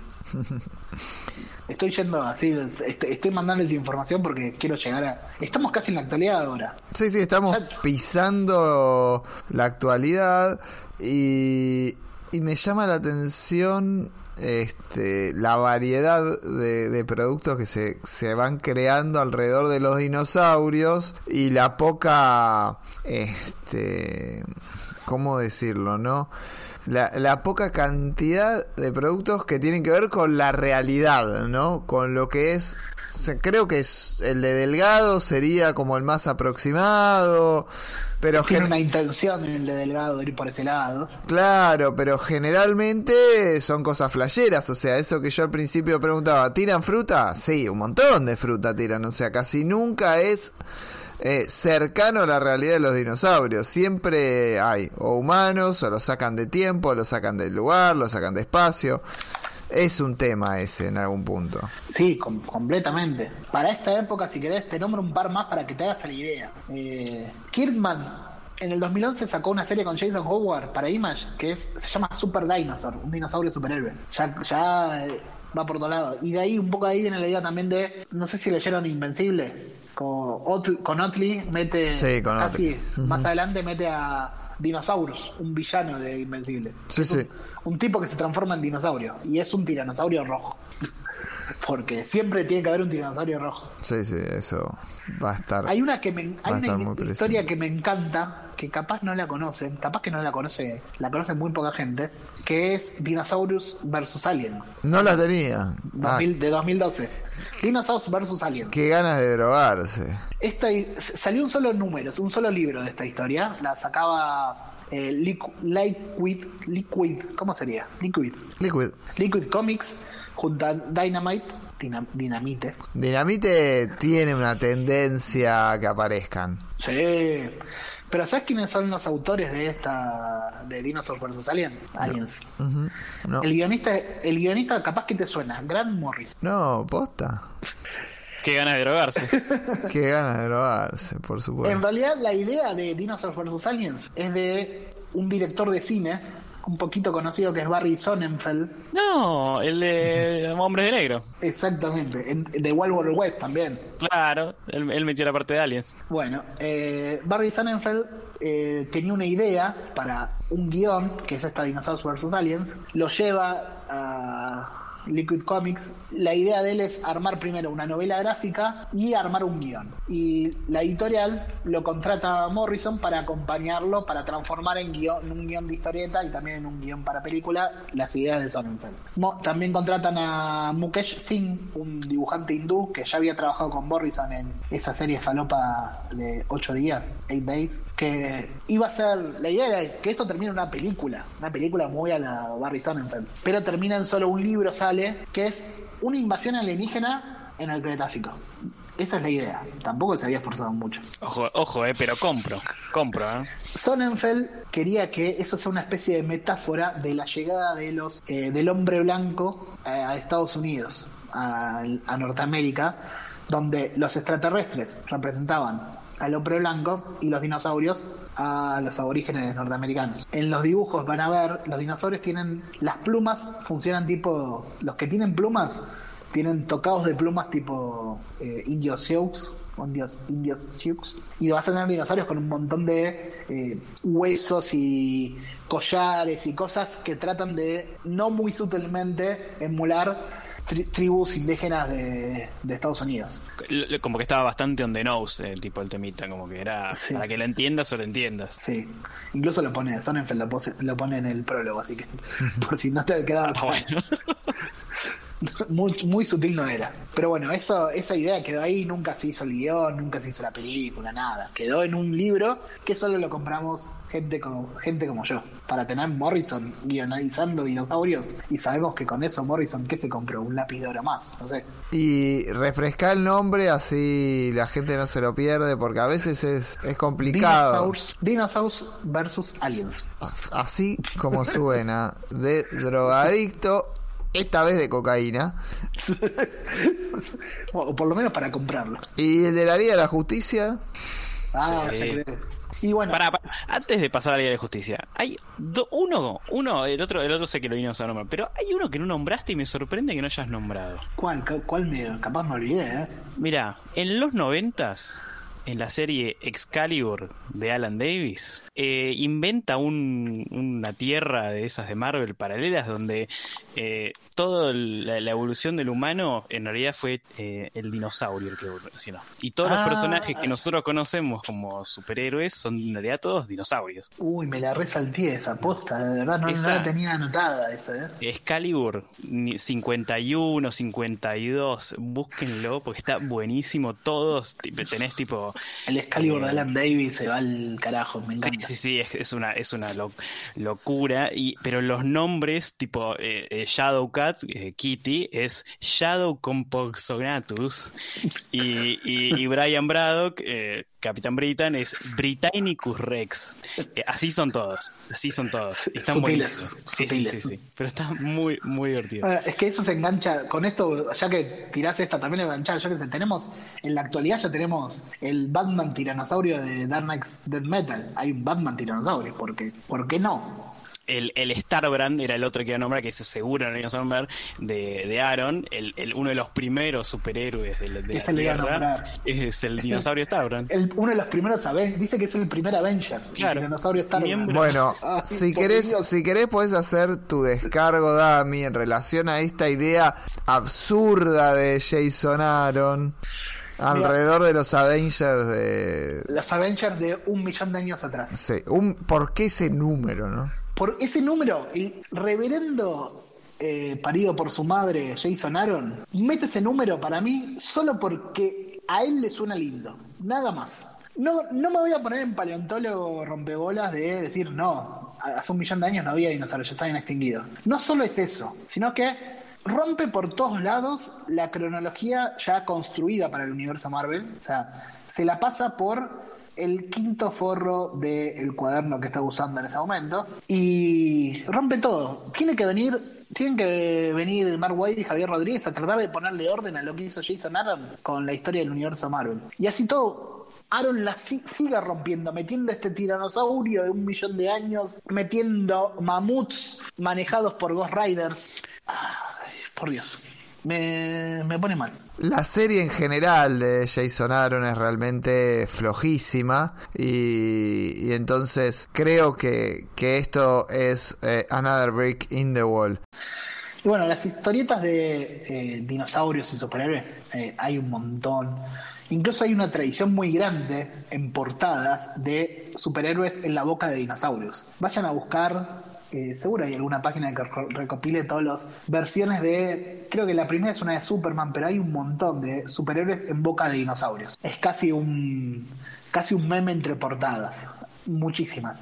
Me queda para nombrar también algunas muy cortitas. En el último álbum de Asterix, Asterix y el Grifo, aparecen unos tiracosaurus congelados. Dinosaurios y Asterix, ya tenemos. Eh, hace muy poco tiempo, en el 2021, empezó un manga que este me encantó cuando lo encontré, que se llama Dino-san, de Itaru Kinoshita, que se, lo publica una editorial muy chica de Japón y que este dato me lo pasó nuestro doctor Laura lo está sacando Arechi en España, es una, es una serie que tiene recién dos volúmenes, que a diferencia de toda esta onda que venimos viendo, el manga de Kinoshita Dino-san trata sobre una reserva donde hay dinosaurios que están producidos mediante ingeniería genética y los están tratando de cuidar. Es como los encontraron, encontraron unos dinosaurios sobrevivientes en una isla del Pacífico y experimentan para crear más dinosaurios con ellos y los están tratando de cuidar, una especie de Jurassic World pero buena onda. Kawaii. Exactamente el estilo es kawaii. Sí, los estoy viendo y me encanta, porque hay algunos que son tipo patitos, tipo más súper, súper Pero emplumados. las, Están las muy reconstrucciones son súper modernas. Incluso eh, está, eh, está siendo asesorado por un paleontólogo, un paleontólogo japonés, Shinichi Fujiwara. No lo conozco, pero le creo. Kinoshita, antes de Dinosan, había hecho otra serie con dinosaurios que es Giganto no Ute, Giganto wo Ute en el 2018. Que esta sí era dinosaurios contra samuráis y el tono era todo terror gore. Que también me interesa ver eso. Giganto wo Ute. Pero bueno, esto es por el lado del manga.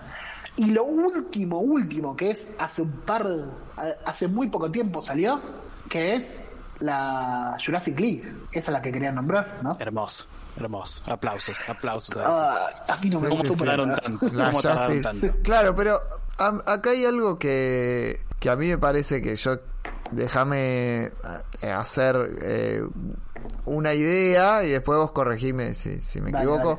En qué vos le encontrás, qué te puede gustar y qué te puede atraer. Y la verdad es que algo tan caricaturesco mm, empieza a perder un poco la gracia porque es lo mismo si son dinosaurios o son monstruos o criaturas míticas. Es como que se mezcla todo, no tiene mucho más sentido que cagarse de risa un rato.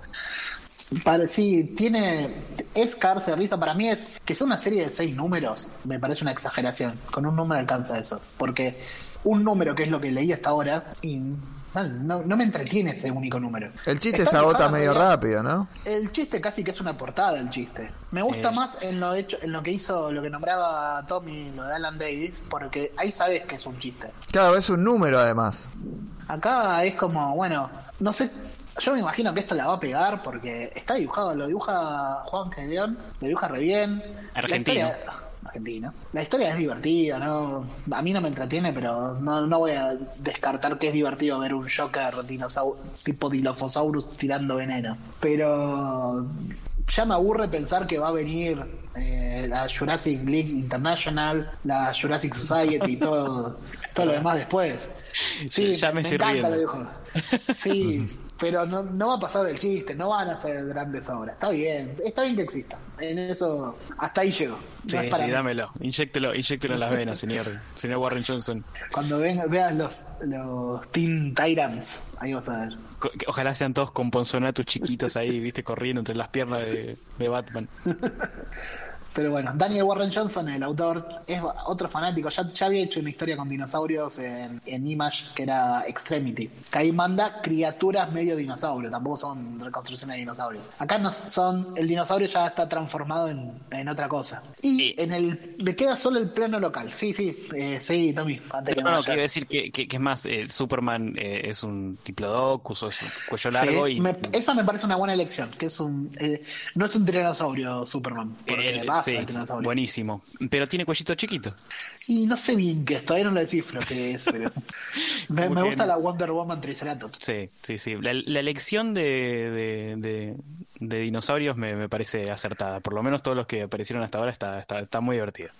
Hay algo que los cómics no se pueden despegar, que es la convivencia del cavernícola y el dinosaurio. Que Sí, no- sí, sí, Desde eterna. 1930 hasta ahora no lo pueden separar. Y pero es que Superman no iba a, Superman, el, el Superman dinosaurio no iba a salvar a otros dinosaurios, salva a los humanos para que sea más, más verídico. Ah, y bueno, eh, me dejan contarle el ejemplo local que tenemos. Saben de quién hablo, ¿no? Sí, obviamente, sí. Porque ¿cuánto- ¿hace cuántos programas que no nombro a Dolores Alcatena? En el del de Cinder lo Sí, nombraste. Dos. Dos. Bueno, eh, Manos Horribles, vayan a leer Manos Horribles, no sé qué más decirle de Manos Horribles. Se parece a las historias de Mike Dore y se parece a Age of Reptiles en el estilo de Dolores. Acá les quiero tirar un detalle. Estuve buscando, una vez le pregunté a Kike Catena por qué no había dibujado nunca dinosaurios. Dice que es alguna una historia con dinosaurios le falta, pero tiene una historia con dinosaurios. En Las Seis Máscaras, ese tomo que salió hace ya un montón de tiempo, en el 2019, Sí. que es el primer tomo de la Biblioteca Alcatena de W Ediciones, Utopía, eh, hay un enfrentamiento del protagonista con un dinosaurio. Y el dinosaurio que dibuja Quique es similar al estilo de los 70, 60, al estilo que dibujaban Kirby y Gil, Gil Kane. Y me extraña araña. Los dinosaurios que dibuja Dolores se parecen más a todos estos últimos de los, incluso Dolores pone dinosaurios con plumas. Manos para, para, para, para, para, para, para, para, para, para. Y ahora sí, podemos entrar, podemos entrar a dominio porque quiero hacer una pregunta, me vuelvo loco. Vamos a entrar a Dominion y va- a Jurassic Park, o Jurassic, Dominion, la última película de Jurassic Park y, y vamos a entrar con spoilers, así que alejaos si tened miedo. Tampoco, tampoco hay tanto para spoilear, sí. Un paréntesis para mi última recomendación de dinosaurios locales, grandes historietitas dinosaurios con Mako. Ahí van a tener plumas también, van a tener dinosaurios re bien reconstruidos. Vamos a Dominion, dale. No, no, está bien, es verdad. Había omitido grandes historietitas donde hace. Hay una aparición estelar y lo dejamos ahí. Grandes historietitas es una colección de la hostia, así que no, no dejemos de recomendarla. Vamos a Dominion. Vamos a Dominion, dale. Aparece manos horribles en Dominion. ¡Ay! No aparece manos horribles. ¡No, forro! Sabía que ibas a decir eso. Pero me reemocioné cuando lo vi. Estás muy cerca. En, en Manos Horribles, el dinosaurio que le da nombre a la historia es un Deinocheirus, Deinocheirus, que justamente ese nombre quiere decir manos terribles, manos horribles, que es un dinosaurio muy conocido de los años, se descubrió en Mongolia en los 70, que lo que se encontró en ese momento eran solo los dos brazos, que eran brazos gigantes, brazos de, casi dos metros de largo, y no se encontró más nada por casi 50 años lo único que se sabía de ese dinosaurio eran los brazos. Y no se sabía cómo era el bicho. Hace muy poco tiempo, 2016-2017, se encuentra un esqueleto más completo y por fin se tiene una imagen del Deinocheirus y es la que usa Dolores Alcatena. Con esto que le digo que las reconstrucciones de Dolores son hipermodernas, es un bicho que se, se describió hace muy poco. El que aparece en Dominion es el Tericinosaurus, que externamente se parece mucho. De ese bicho lo que se había encontrado primero eran un par de huesos sueltos y una garra larguísima. La garra más larga de un dinosaurio que se conocía, que se conoce hasta hoy día. El Tericinosaurus de Dominion eh, está también reconstruido lo más actual posible, que es un bicho hermoso, rarísimo, no se parece a ningún otro dinosaurio. Es una locura, un bicho de dos patas con unos brazos largos, con unas garras que parece Edward Scissorhands y emplumado, obvio. Y la altura de un tiranosaurio. Es un, un pavito, un pavito muy grande. Es un pavo de 6 metros. Y, la, y las garras, porque es, es herbívoro. Ahora meto la pregunta. ¿Y las garras? Podría ser un dinosaurio herbívoro. Hay muchos herbívoros, herbívoros con garras largas. Piensa en los en las mulitas, en los armadillos. Claro, para desenterrar y para desenterrar. Hormigas gigantes. Del... O en los osos hormigueros. Claro. Como el de Luján que mató a una cuidadora, unos hormigueros, en el zoológico de Luján, con esas garras. Hace una década ya. Che, bueno, va, vamos a, a, la película Dominion y, y quiero saber qué, qué, opinión te merece en lo general y después, bueno, te iré preguntando, pero hay, hay un par de, de cosas bastante interesantes que me imagino que, que lleva a comentar. Y vieron cuando uno va, cuando un fanático de los superhéroes va a ver eh, una película de Marvel y se levanta el asiento y hace, pone una cara a algo, aun cuando va, que mira algún amigo, si fue con, ¿no? con amigos también fanáticos, cuando hay una referencia, yo qué sé, mira, mira, Star Fox, mira, eh, está con el traje de, eh, Doctor Strange está con el traje de los Defenders Eso, esos guiños bueno uh -huh. imagínate cómo veía vi yo Dominion así así pero sin poder comentárselo a nadie mirando para todos lados no hubo salida de paleontólogos para, para no, verla no. no no somos pocos no todos no, no, no todos los paleontólogos son tan fanáticos de Jurassic Park, ojo, ¿eh? Hay mucha, Aparte, hay uno, ahí mucho- seguro está el paleontólogo Mariano que, que, no, que no le gustan la- las adaptaciones audiovisuales, ¿viste? Entonces existe, sí, existe el Mariano. Obvio, claro, boludo. Más vale. Eh, yo trabajo a dos puertas de el argentino que escribió el Dragnotus, uno de los dinosaurios que aparece ahí, y no lo hablé con él todavía. Me estoy pensando que no le hablé, no le pregunté, che, ¿qué onda? Apareció el Dragnotus ahí en Jurassic Park y lo nombran todo el tiempo. Están como, no es que solo aparece de fondo, dicen, che, mirá, eso es un Dragnotus. Y quiero, no le pregunté todavía, no me lo crucé estos días. Grosor total. Y, y después en, la- en lo que es la trama, este, como fanático te apela más allá de tu lugar de, de paleontólogo. Hay muchas cosas que como fanático me, me emocionaron, me divirtieron. Eh, todo lo que tiene que ver con el trío original me divierte. El trío original está para hacerse un automenaje constantemente en toda la película. Después hay cosas de la trama que tienen que ver con una subtrama que, está en previas películas de Jurassic Park, que es el de la ciencia básica contra la ciencia aplicada, de alguna manera, que es la genética contra la paleontología, que eso está en los diálogos de la primera Jurassic Park, sobre todo en los libros, está muy bien planteado. Cuando muestran los primeros dinosaurios y Ian Malcolm le dice a Grant, se quedaron, eh, ¿qué van a hacer ustedes ahora? A él y a Ellie Sattler, los dos paleontólogos de la primera película, y ellos piensan, nos quedamos sin trabajo, ¿para qué sirve seguir desenterrando dinosaurios y todo eso? Que eso sigue también en la tercera, donde ya hay dinosaurios y están tratando de buscar fondos, que es una constante. Nosotros, no solo nosotros, sino todos los científicos, buscando fondos para las investigaciones. Eso está en una subtrama que está en todas las películas de Jurassic Park, y eso sí me emociona, me gusta verlo. Después tengo que bancarme eh, las escenas a lo Tom Cruise en Misión Imposible también, porque bueno, me divierten, pero no era lo que que quería ver esa película. Tengo que bancarme todos los agujeros de la trama porque no tiene, no son Crichton escribiendo historias. Hay un montón de cosas que hacen ruido. Y lo que menos me gusta es que eh, Jurassic Park tiene algo increíble en su primer trilogía sobre todo, sobre todo en las primeras dos películas, y más que nada en la primera, donde los dinosaurios son la historia, no necesariamente son el protagonista. No necesitas que haya un personaje dinosaurio. El, T-Rex de Jurassic Park es parte de la trama, es parte de la historia, y no es el que está en la portada, si querés. No es un personaje más. Sigue siendo un animal. Sí, es más, hasta por momentos es, es villano y por momentos es el héroe. Sí, no necesita ponerse en un papel. Lo mismo los raptores. En la primera Jurassic Park se la pasan hablando de lo inteligente y todas las cualidades que tienen los raptores, a pesar de que se coman al- a la gente.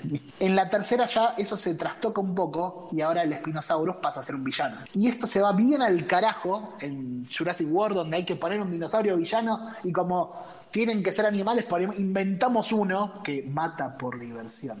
Hermoso el Deus Ex Machina de cómo borran ese antecedente y hasta es meta el mensaje por parte de Jeff Goldblum y eso está alucinante. Sí, no. Los metamensajes, toda la, toda la cuestión meta me gustó un montón. Eh, ¿Cómo justifican todas las nuevas reconstrucciones? Porque Jurassic World Dominion tiene mejores reconstrucciones que las anteriores dos películas. Que eso era una queja. Ya en, en la primera Jurassic World se nota cómo bajó la calidad de las reconstrucciones. Jurassic Park se destacaba por hacer reconstrucciones científicamente más realistas, lo que discutíamos al principio, Mariano. Yo les nombré que había un asesor paleontológico y todo eso, que a pesar de los pifies como los raptores, el Dilophosaurus, que no se sabe, eso de veneno y esas membranas son invento total, pero el resto es, el resto del bicho es así. Pero bueno, en Jurassic World hay errores. Eh, los saurópodos, por ejemplo, tienen la nariz en la punta del hocico. Los saurópodos tenían la nariz entre los ojos. Los orificios nasales están entre los ojos. Hay dinosaurios arrastrando las colas. Los ostegosaurios de Jurassic World son peores que los de, la, de Lost World, de Jurassic Park 2. Tiene un montón de problemas Jurassic World, que los mantiene Fallen Kingdom. En Dominion todo eso está mejorado. Y hay una metahistoria para explicar eso, que es por un lado tenés, cambiaron el asesor paleontológico, lo mandaron a la mierda a Jack Horner y pusieron a uno más moderno que también que creció con la saga, que es Steve Brusaid. Steve Brusaid es un paleontólogo de dinosaurios actual, no retirado como Jack Horner, pero que creció viendo Jurassic Park.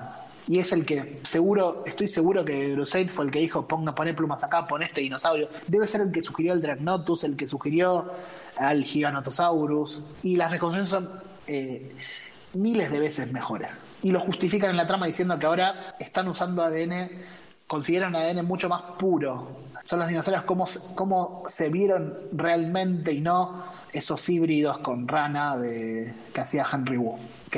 Por si no se dieron cuenta, en esta película por fin te muestran que Henry Wu fue el verdadero villano de toda la saga, desde Jurassic Park 1. Poner a un genetista que no le gustaba, que no tiene amor por los dinosaurios, a hacer experimentos. Che, y ahora que ya que estamos hablando de, de cuestiones audiovisuales recientes, te quería preguntar si viste Prehistoric Planet, este documental que Sí. locuta y el, el uno de la locución de documentales y que tiene relación con Jurassic Park. Y quiero que me la cuentes vos, te lo dejo a vos. Eh, el locutor David Attenborough, un inglés, lo más inglés que se te ocurra, es como... Más inglés que Tommy, es Tommy Más de viejo, Tommy. De viejo. Pero recontra, sí, sí, sí. sí. Tommy Yo de quiero viejo, ser pero- como- como él cuando sea grande. criado, eh, criado a T, al T de la 5.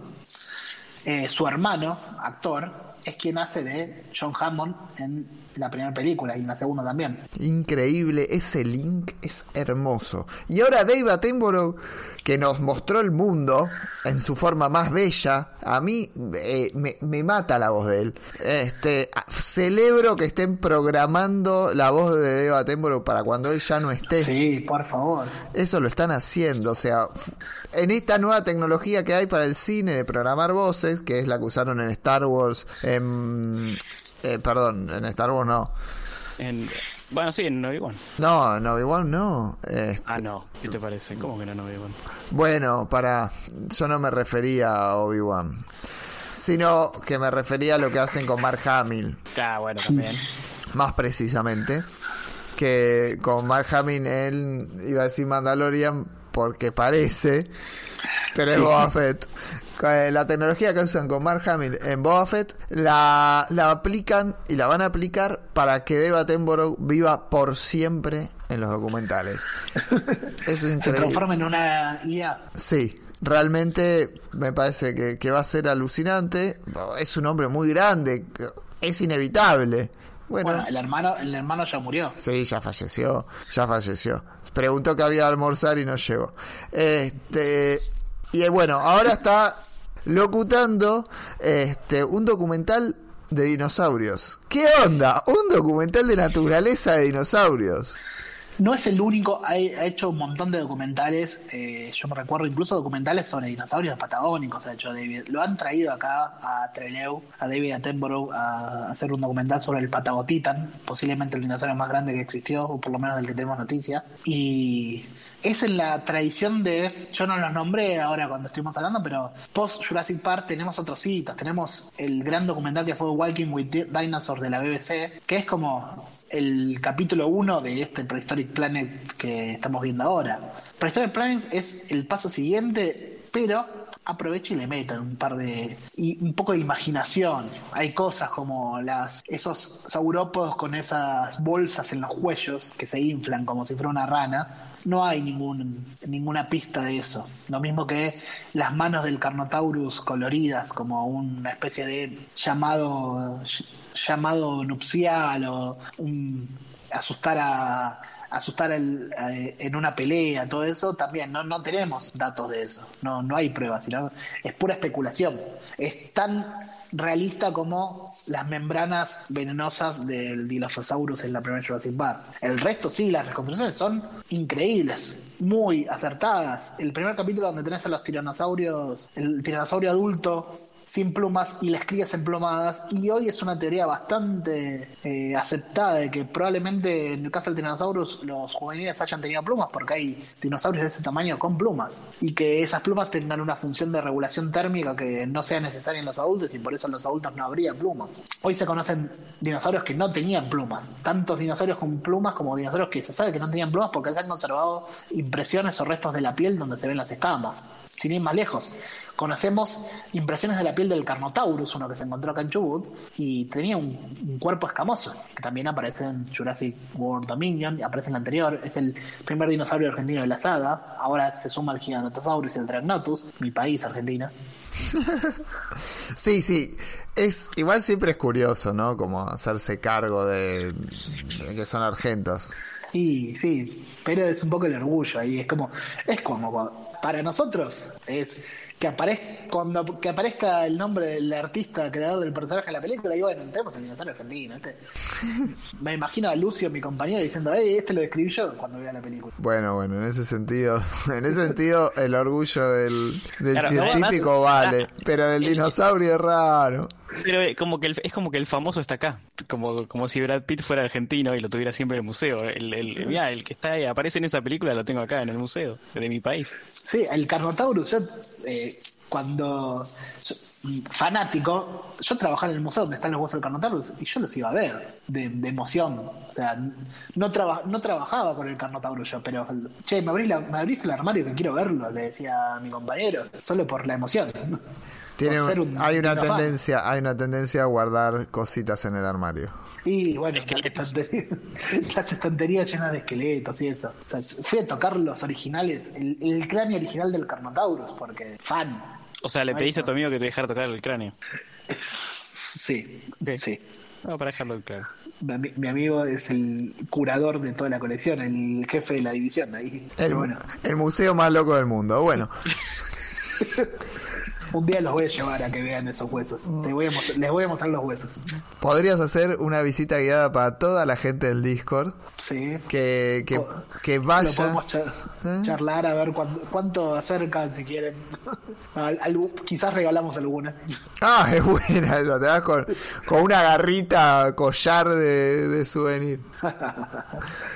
Bueno, muchas gracias por, por este recorrido enorme jugoso, carnoso sobre todo, de Carnosaurioso. carnosaurioso alrededor de, de lo que fue eh, la historia hasta hoy de los dinosaurios en historietas y mucho más, ¿no? Porque la verdad es que hubo divulgación, hubo de todo. Gracias, Dami. Gracias, Tommy, por Gracias, este programa. gracias por dejarme hacer esto. Era lo único que quería Dami. Ya se puede ir feliz. Ya está. Ya podemos hacer eh, ese programa de despedida. Bueno, Dami. No, gracias a todos los que escucharon esto también, que se bancaron. esto. Espero que, que lo hayan disfrutado, que se hayan copado con alguna de las cosas. Yo creo que, que hay material para, para leer a partir, a partir de este programa, para ver, hay de todo. Si te gustan los dinosaurios es realmente imperdible. Un abrazo grande y nos vemos la semana que viene.